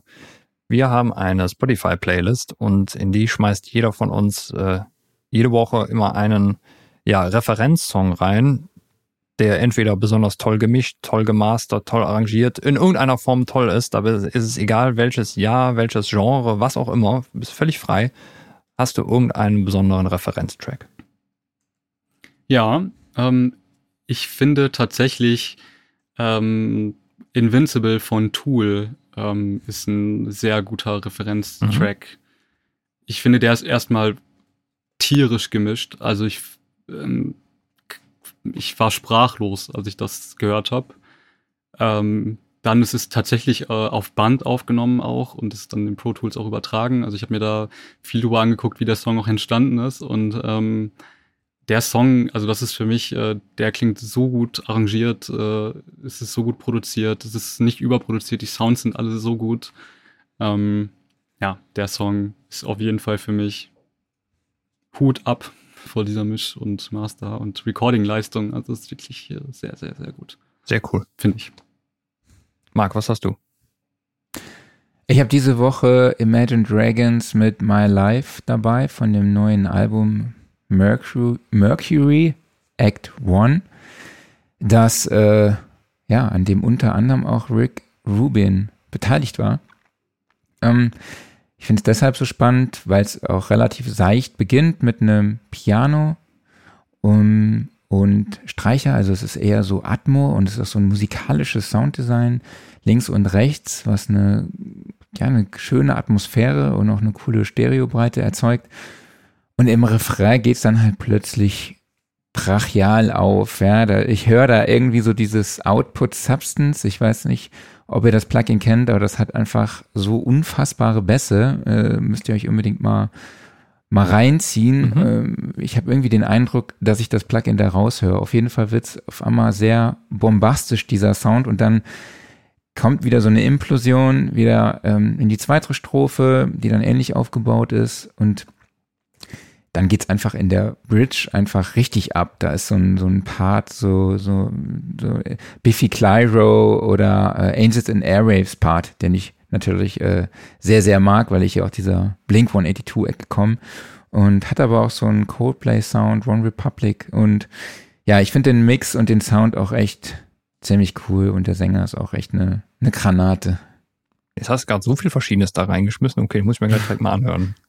Ja, es ist, es ist wirklich, es ist total äh, abwechslungsreich. Also es ist echt richtig cool. Ich kann ja an dieser Stelle auch wieder die Folge Song Exploder mit dem Sänger äh, empfehlen. Also den Podcast Song Exploder. so, jetzt haben wir zweimal. Klaus, was hast du? Ja, wir haben zweimal Gitarrenmusik gehabt und auch wenn ich ein Shirt von einer Band anhab, die auch derbe Gitarrenmusik macht, bei mir geht's jetzt mal richtig in den Pop, nämlich wir gehen zu Ellie Golding. Ähm, Überrascht mich. Mit dem Song On My Mind. Also, äh, ja. Als ich das gelesen habe, da war ich überrascht. Was? Klaus? ich gedacht, der mag keinen Pop, der hasst Pop, ne?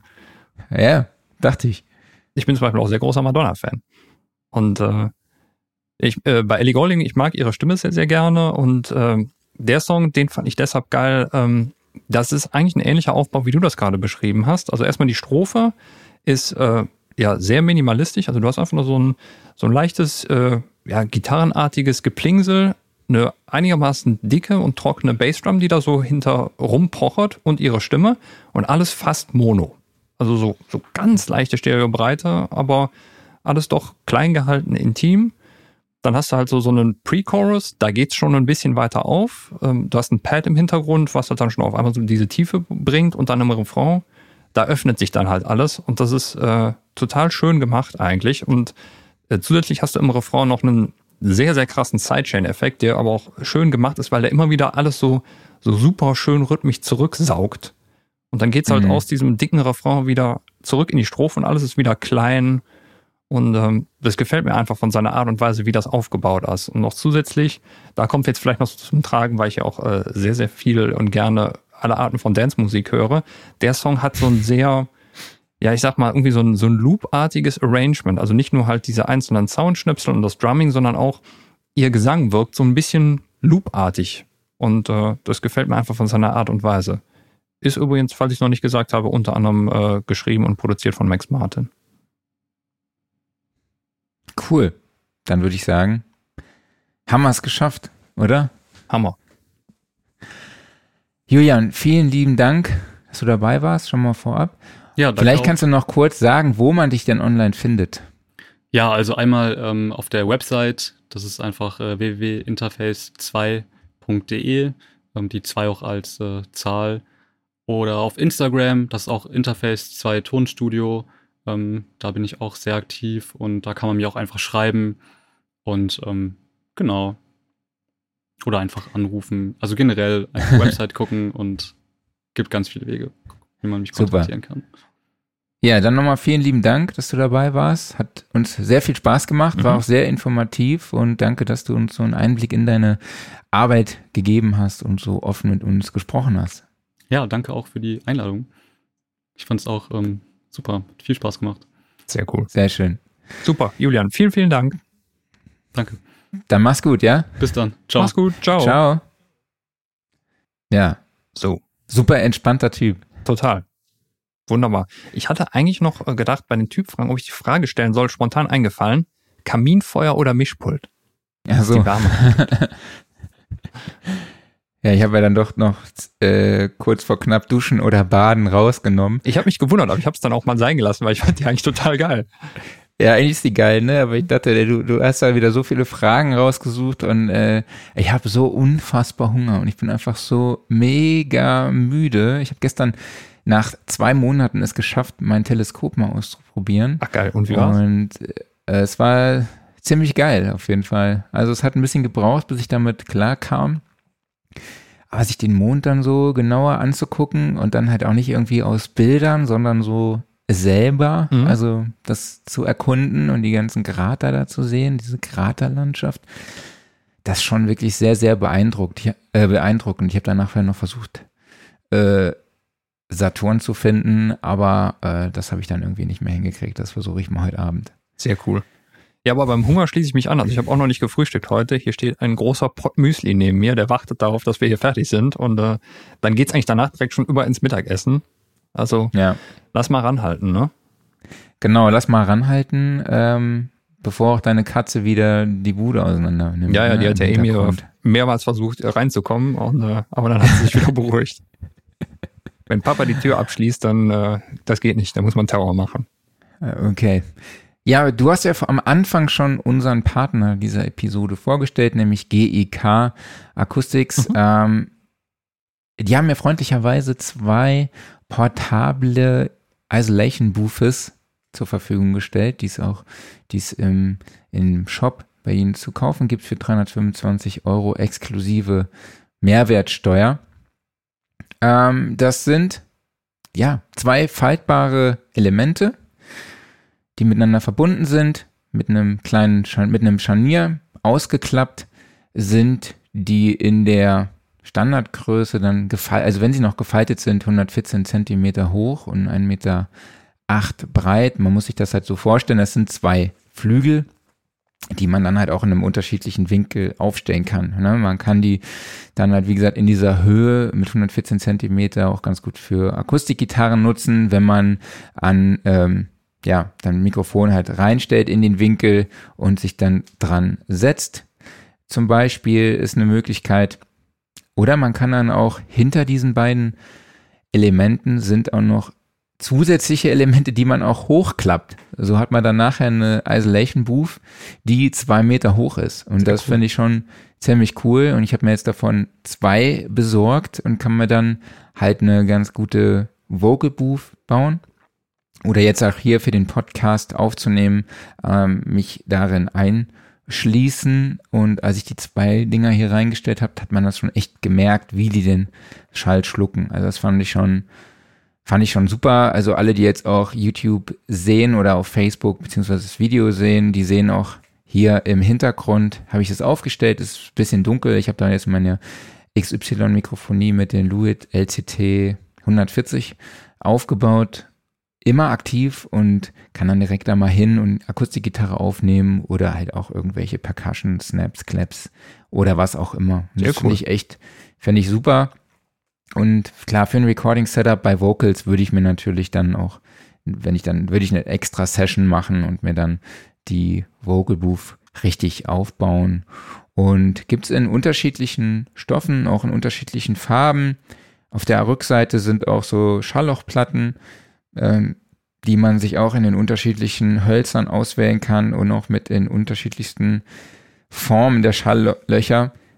Ich werde auch ein paar Bilder mal posten, auch in den Beitrag hier zum Podcast auf unserer Website. Und ja, ich habe mir äh, einen blauen Stoff ausgewählt.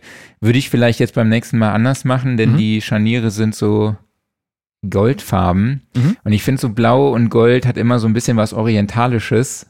Oder bin ich jetzt unbe nicht unbedingt Fan davon, aber das war ja meine eigene Schuld. Ich habe es mir ja selber so zusammengestellt. Ja.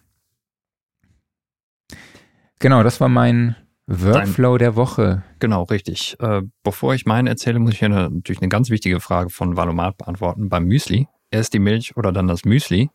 Selbstverständlich erst das Müsli rein und dann die Milch oben drüber, sodass genau passend bedeckt wirkt. Allerdings habe ich aktuell gerade hier kein Müsli mit Milch, sondern ich habe eher sowas in Richtung Porridge. Also ich habe mir irgendwie hier 10 Löffel Haferflocken gemischt mit äh, Rosinen und Honig und dann einfach kochendes Wasser drüber. Und äh, dann hast du nachher so einen richtig schön pappigen Brei, der dann ein bisschen warm ist. Okay, der hat jetzt natürlich nach zwei Stunden Podcast, äh, ist er nicht mal warm, aber äh, macht nichts. Kann man trotzdem noch schön schaufeln. Okay, hast du einen Workflow der Woche? Ja. Ähm, ich habe meine Duftlampe wieder entdeckt. Ich hatte eigentlich die ganze Zeit, äh, sie, sieht man leider nicht, sitze ich gerade vor, ähm, so eine kleine Duftlampe da im Hintergrund stehen, also wo man ein bisschen Wasser reintut und dann so ein paar Tropfen Öl und dann Teelicht unten drunter und das Ganze fängt irgendwann an zu duften. Und ähm, ich hatte so ein paar Standarddüfte, also so dieses typische äh, Weihnachten und Tannen und sowas, was halt so nach, äh, nach Badezimmer riecht. Ähm.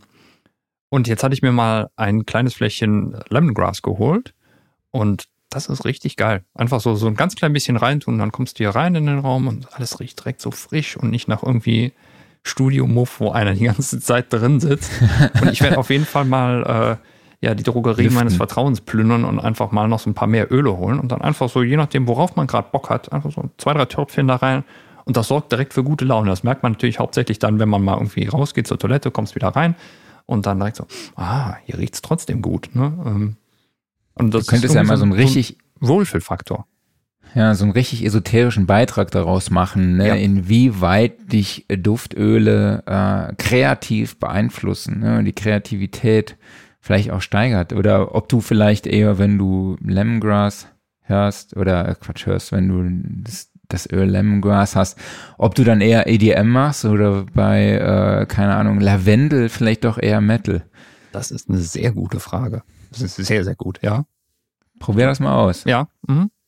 Okay, Aufreger der Woche. Jo, reg dich auf. Hast du was anzubieten? Ja, hab ich. Ähm, ich habe meine Electron Analog Rhythm mal wieder ausgegraben. Nach Monaten. Und dachte mir, oh mhm. geil, hast du Bock gerade mit rumzuspielen? Dann mache ich die an und dann hat das Display so einen riesigen Fleck in der Mitte der sich da irgendwie eingebrannt hat. Also das, das Display sieht irgendwie aus auf einmal so wie, das hat so eine Raucherfarbe, es ist auf einmal alles gelblich und in der Mitte hin wird es halt sehr, sehr dunkel. So, und was ich kenne, ist eigentlich, dass Displays, die man zu lange auf derselben Einstellung hat, dass die sich irgendwie einbrennen, je nach Displaytyp. So. Mhm. Ich kenne das aber nicht, wenn man ein Gerät ausgehabt hat, dass dann auf einmal das Display im Eimer ist. So, und dann habe ich gedacht, ja, googelst du mal, vielleicht kann man was machen. Und siehe da, ich scheine nicht der Einzige zu sein, der das Problem hat. Es gibt jede Menge Elektron-User, die halt, nachdem sie das Gerät eine Zeit lang nicht benutzt haben, da ist auf einmal das Display halt komisch. Ne? Bei manchen hat es geholfen, das Gerät mal 24 Stunden laufen zu lassen. Hat bei mir leider nicht geholfen. Ja, mal gucken, was man damit jetzt macht. Also es ist jetzt nicht unbenutzbar, man kann es immer noch einigermaßen lesen, aber äh, das ist ein Gerät halt, in dem man es vernünftig einlagert. Ist also auch nicht irgendwie, dass es feucht geworden wäre oder sonst irgendwas. Stand einfach ganz normal in einem ordentlich klimatisierten Raum ähm, rum dass es dann auf einmal einen Displayschaden hat, das fand ich doch sehr, sehr eigenartig. Total. Und was machst du jetzt? Ja, mal abwarten. Also ich denke, dass ich, dass ich es so lassen werde, ähm, weil wie gesagt, man kann, man kann es immer noch lesen. Ne? Ist halt einfach nur unschön. Ja. Okay, mein Aufreger der Woche. Ich habe meine einen meiner AirPods verloren, meiner AirPod Pros. Das ist ärgerlich. Ähm, das war echt dramatisch. Also meine Kollegin, die wird, wenn sie das hört, wahrscheinlich sehr laut lachen, weil äh, ich konnte nie verstehen, warum man AirPods braucht. Also das war für mich immer irgendwie, die Dinger sind sau, sau teuer, warum braucht man das? Ne? Und dann irgendwann gab es ja auch dieses Kabel, was zwei AirPods miteinander verbindet, also so ein kleines Band, ne? kein Kabel wo ich mir dann denke, ja, okay, das macht ja dann gar keinen Sinn, dann kannst du dir auch irgendwie einen anderen Bluetooth-Kopfhörer besorgen oder halt auch einfach mit Kabel, ne? Äh, kabelgebundene Kopfhörer verwenden, ja. Und jetzt mittlerweile habe ich das Gefühl, ich könnte gar nicht mehr ohne die Dinger leben, ne? So mit mhm. der Silent-Funktion, mit der Transparenz-Funktion. Ähm, ja, jedes, jeden Abend zum Einschlafen halt einen Hörer rein und dann bin ich wohl, ja, und jedes Mal, jeden Morgen suche ich dann halt den AirPod in hm? meinem Bett, aber oft finde ich den halt natürlich dann. Und diesmal halt nicht. Und ich habe wirklich alles links gemacht. Ich habe sogar, ich habe in der Waschmaschine geguckt, ich habe im Staubsauger geguckt, ich habe ähm, alle Betten ab, das Bett abgezogen, komplett überall reingeguckt. Und ich habe ihn einfach nicht gefunden. Und irgendwann gibt's ja dann, äh, es gibt ja diese Funktion, wo ist, mhm ne, ähm, bei Apple. Und dann kannst du das nicht nur, meine Frau kann ich dadurch verfolgen, die das nicht weiß, mhm. äh, aber wichtig. ich kann nämlich auch meine Geräte verfolgen. Und das war ganz cool. Und dann habe ich halt rausgefunden, dass man halt auch auf beiden dann einen Ton abspielen kann. Und man kann dann auch links, sowohl links als auch rechts äh, abspielen. Und dann ähm, machen Dinger, geben die Dinger halt ein Geräusch und man findet die. Und das fand ich ganz, fand ich ganz cool, hat aber nicht funktioniert. Ich habe dann irgendwann, bin ich mal auf die Idee gekommen, bei meiner Tochter im Bett zu gucken, weil ja, ich habe dann die Dinger, wenn ich mich ins Bett lege, habe ich eins im Ohr. Mhm. Wenn meine Tochter dann nachts wach wird und irgendwie Papa ruft, gehe ich dann halt rüber und bis sie wieder schläft, lege ich mich dann halt zu ihr ins Bett und Mhm. dann habe ich den AirPod bei ihr im Bett verloren. Habe ich aber Alles nicht klar. geguckt. Ja, ich habe ihn jetzt wieder und äh, bin jetzt wieder glückselig. Nice. Also wir, unsere Aufreger und unsere Workflows der Woche, die gehen werden immer komischer. Also ich finde, meiner Naja, war sehr, äh, sehr musikbezogen. Total. Ich muss mich mal selbst loben. Ja, aber ich wollte eigentlich nur auf dieses Feature nochmal hinweisen mit dem Gerät. Ja, ist aber auch geil Das eigentlich, echt- ne? Es ist geil. Es ist absolut geil. Die kann man aber nicht tracken, ne? Also, dass du die äh, jetzt ähnlich bei, wie beispielsweise dein iPhone irgendwo auf einer Karte siehst, wo die gerade sind. Also kann ja sein, dass du die zum Beispiel draußen beim Joggen verlierst und dann könntest du sie auf einer Karte sehen. Also das geht halt. Das ist, also wenn ich die, wo es anhabe, dann sehe ich sie auf der Karte. Mhm. Allerdings äh, sehe ich sie dann halt bei mir zu Hause.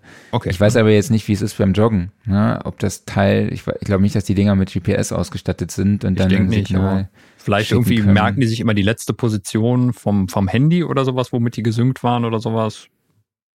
Das kann natürlich sein. Das ist, das müssten wir mal recherchieren. Das Ja. ist eine gute Frage, auf jeden Fall. Ähm, ja, aber ich habe gestern meiner Tochter, andere Geschichte, ja, war gestern laufen und dann auf einmal habe ich irgendwie Bibi und Tina gehört, weil meine Tochter dann am unserem Hörspiel-Handy saß und äh, Musik gehört hat und sie steuert dann halt auch, weil wir denselben Account benutzen, hat sie dann mein Handy die ganze Zeit gesteuert. Das fand ich ziemlich blöd.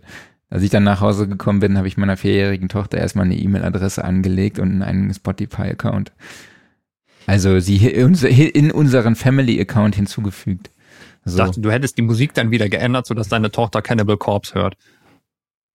Nee, ich habe dann meinen Podcast wieder angemacht, aber ich habe dann gemerkt, äh, es, es interessiert sie einfach nicht. Sie Okay. hat weiter immer wieder auf Play gedrückt, Play gedrückt. sie hat dann kurz meinen Podcast gehört und dann habe ich bei meiner Frau angerufen und ihr gesagt, sie soll bitte der, ihr den, das Handy wegnehmen. aber die ging dann nicht dran. Ja, Aber Bibi und Okay. Tina ist doch auch schön.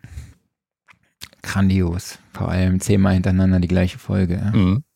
Okay, ich mache einfach mal weiter mit meinem Offline-Modus. Es gibt äh, eine Stunde History, Podcast vom Deutschlandfunk Nova, findet ihr in allen Podcatchern, gibt's die Episode Der Mord an Tupac Shakur. Denn am Abend des 7. September 1996 wird auf Tupac Shakurs BMW, BMW geschossen. Und sechs Tage später stirbt der Rapper an seinen Verletzungen. Der Mord wurde bis heute nicht geklärt und die Macher des Podcasts sprechen über das Ereignis und über Tupacs Einfluss auf die Rapmusik. Sehr empfehlenswert. Ja, dann habe ich da direkt den passenden Gegenentwurf dazu, gepackt. Ich meine, ich hätte das schon mal empfohlen. Falls nicht, äh, Offenbarung 23 ist eine Hörspielreihe, die hat schon ein paar Jahre auf dem Buckel, aber es geht in jeder Folge um irgendeine sehr bekannte Verschwörungstheorie, die innerhalb einer sehr, sehr großen und übergreifenden Geschichte halt aufgegriffen wird und dann da so sehr geil eingebunden. Ich habe das deshalb erwähnt, weil die erste Folge ist nämlich, wer hat Tupac ermordet? Und äh, ja, das wird dann da so ein bisschen erklärt und vielleicht ist Tupac auch gar nicht tot und äh, wer weiß. Ist auf jeden Fall sehr cool gemacht. Genau. Ich weiß gar nicht mehr, Westside oder Eastside. Ich, Äh, Westside, soweit ich weiß, ne? ja, also die Eastside war's. Vermutlich. Okay, Gear Corner. Äh, ich schalte mich mal raus, weil ich habe keine Ahnung von dem Kram. Und du hast noch knapp eine Minute und 40 Sekunden. Alles klar. Das wird nicht reichen. Ähm, Wir hatten letzte Woche die Super Booth und da ist natürlich eine ganze Menge Zeug angekündigt worden. Das können wir auch jetzt hier alles nicht ähm, vorstellen und vor allen Dingen ist das natürlich auch absoluter Nerd-Stuff. Ich habe mal eine Sache rausgepickt, dafür exemplarisch und das war wahrscheinlich auch so die größte Ankündigung, nämlich der neue Waldorf-Synthesizer, der M. Und ähm, dabei handelt es sich eigentlich ja um das Revival oder die, die Wiederbelebung des Microwave. Also der, ähm, der M hat sowohl einen Microwave-Modus als auch einen Microwave 2-Modus und ähm, bildet damit die beiden Klassiker aus dem Hause Waldorf eigentlich perfekt nach. Er hat auch sämtliche Wavetables aus den alten Geräten mit drin und ist eigentlich auch, würde ich sagen, genauso zu verstehen, nämlich als derjenige, der heute einen Microwave haben möchte, der muss ja eigentlich auf äh, den bekannten Portalen da ziemlich große Summen für zahlen und hat dann halt auch ein Gerät, was mittlerweile echt alt ist. Ich glaube, der erste Microwave ist von Anfang der 90er oder waren es noch Ende der 80er? Ja, jedenfalls, jetzt gibt's quasi den, den Microwave in einer aktuellen Version. Du hast ein multitemporales Gerät, was ich sehr, sehr geil finde. Und es hat vor allen Dingen auch noch sechs Ausgänge hinten dran. Leider nur acht Stimmen. Das finde ich dann wiederum sehr, sehr schade. Ähm, liegt wahrscheinlich auch unter anderem daran, dass das Gerät komplett analoge Filter benutzt. Aber es soll demnächst ein Erweiterungsboard geben, womit man das Ganze dann immerhin auf 16 Stimmen hochbekommt. Ansonsten, ähm, ja, das Gehäuse ist so ein bisschen angelehnt an Kyra und Iridium, halt so ein, so ein großes Stahlblechgehäuse, diesmal schön in Blau und Schwarz. Gefällt mir optisch sehr, sehr gut. Ähm, und äh, ja, zwei äh, Wavetables, ähm, also zwei Wavetable-Oszillatoren pro Stimme gehen dann eben in ein analoges Filter rein. Und es gibt keine Mod-Matrix, das finde ich spannend, obwohl das Ding vier Hüllkurven hat und zwei LFOs, sondern es ist alles fest verdrahtet und ja, je nachdem, auf welcher Page man sich dann eben äh, befindet, kann man dann verschiedene Mod-Routings äh, vornehmen. Es gibt die Möglichkeit, eigene Wavetables reinzuladen und äh, ja, ansonsten ist es eigentlich alles sehr übersichtlich Herzlich und einfach gehalten. Ups. Herzlich willkommen zu. Falscher Knopf. Falscher Knopf, okay, da wird jemand ungeduldig im Hintergrund. Dann kommen wir mal zum Ende. Ähm, ja, also im Endeffekt, die Leute, äh, das ist nicht äh, gedacht für die Leute, die einen Wavetable-Synthesizer unbedingt haben wollen, sondern für Leute, die einen Microwave haben wollen. Und dafür ist es eigentlich perfekt gedacht. Äh, preislich liegen wir bei ungefähr 1800 Euro. Ist ein steiler Preis, muss ich sagen, aber wenn das Ding dann halt auch wirklich das Original eins zu eins ersetzt, dann ist es gerechtfertigt. Du darfst weitermachen.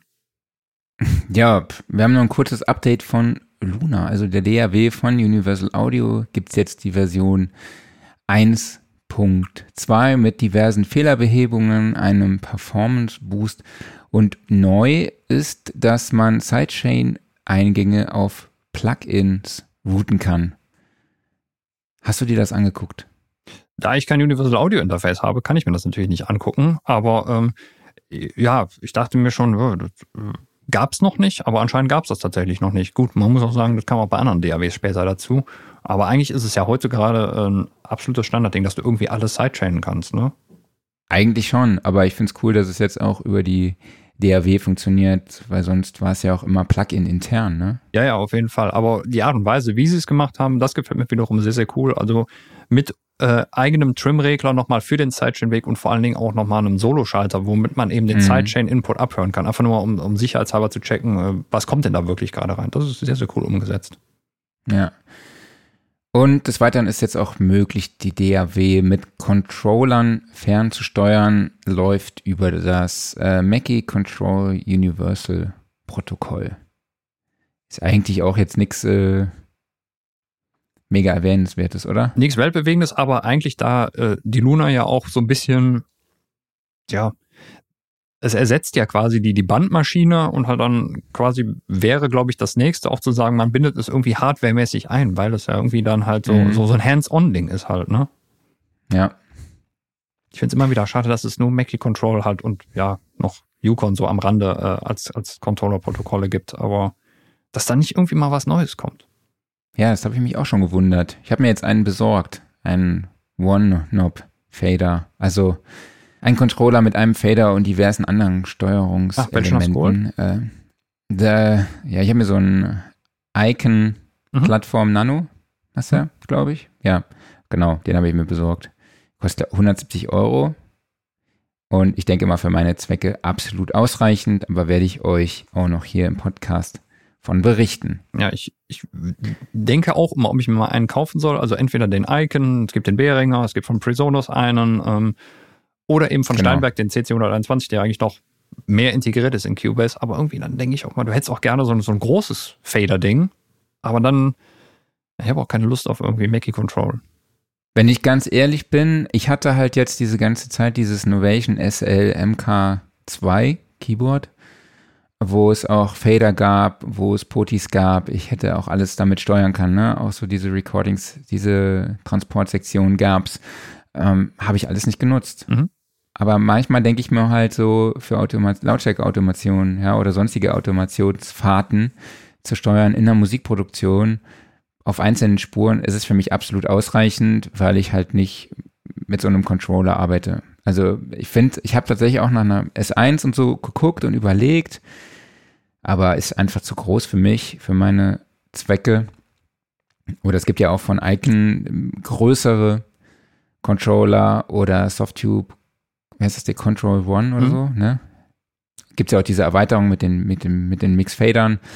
Aber das war für meine, für meine Anwendungen absolut überdimensioniert. Aber so ein Fader, mit dem man dann so Automationsfahrten macht und dann halt auch noch so ein Transportelement hat, finde ich schon ganz cool. Ja, ja, auf jeden Fall. Also ich mache das alles über MIDI-Controller. Ich habe hier verschiedenste MIDI-Controller rumliegen und ähm, damit mache ich jetzt keine Mix-Feineinstellungen oder sowas, aber eben zum Beispiel mal den angewählten Kanal einfach gerade mal irgendwie ein bisschen leiser machen, so grob mal kurz. Genau. Ne? Dafür ist das super. Ja. Und äh, ich hätte gerne eher einen Fader, womit man es feiner machen kann, aber halt eben hier so, so ein, einfach so ein, äh, ja, so ein Endlos-Encoder mit LED-Ringen drumherum, das, das tut es eigentlich auch da. Das war ein kurzer Exkurs zu äh, Controllern. Kommen wir zur letzten News. Toontrack hat jetzt den Easy Upright Bass vorgestellt. Das heißt, es gibt jetzt einen, den Kontrabass für Easy Bass. Und das finde ich ganz, finde ich ganz cool. Mhm. Also wurde auch mit Fingern gespielt und man kann sechs Mikrofone übereinblenden, überblenden. Das finde ich auch super, dass man dann noch seinen eigenen äh, Mix machen kann vom Kontrabass. Ich bin wirklich gespannt. Ich habe mir das Teil schon runtergeladen, aber noch nicht ausprobiert. Bin auch wirklich sehr gespannt auf die MIDI Grooves, die dabei sind und kostet 79 Euro und hat eine Dateigröße von 1,5 Gigabyte. Also ich denke, da ist einiges dabei. Klingt gut. Yo, äh, ich habe noch, noch einen Gag dabei.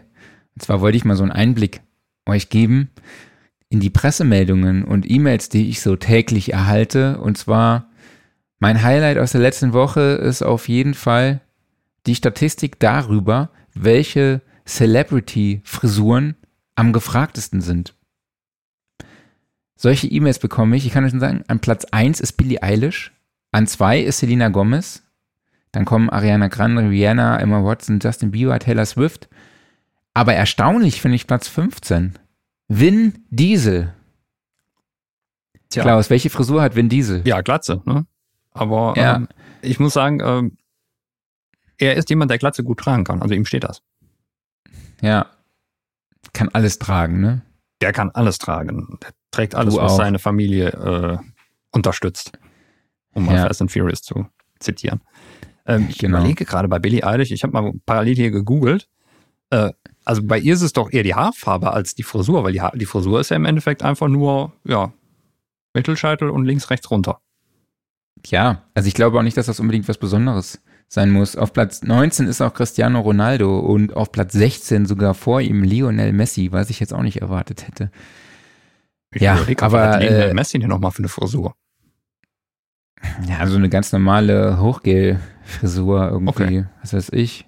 Ich finde die auch jetzt gar nicht auffällig, ne? Du, Ja. du schon du sagst, ne, ist jetzt nichts, wo man sagt, ja, die muss ich unbedingt haben. Mhm. Also Wir Eilish fällt wahrscheinlich gar als- nicht so. äh, durch die Farbe einfach auf. Also gerade diese typische Kombination eben schwarz und mit äh, quasi grün oben drauf. Ne? Ähm, Mhm. Das sieht schon echt cool aus. Und äh, ja. Ja, Wobei sie ja aktuell auf dem Cover sind, die du kriegst. Ja, wobei sie aktuell auch blond ist, ne? Ach, okay, ja gut, dann äh, hat sich das sowieso erledigt. Zumindest auf dem Cover. Okay. Okay, ja, das war hier nur ein kurzer Einblick und Exkurs in mein E-Mail-Postfach. Mhm. Und ansonsten würde ich wieder sagen, vielen lieben Dank an euch alle fürs Zuhören und Zuschauen. Genau. Vielen Und wir Dank sehen uns nächste alle. Woche wieder. Wir sehen uns nächste Woche. Vielen lieben Dank an dich, Marc. Vielen Dank an Julian dafür, dass er dabei war. Und nächste Woche sehen wir uns mit irgendjemand wieder. Und äh, ja, wird schön.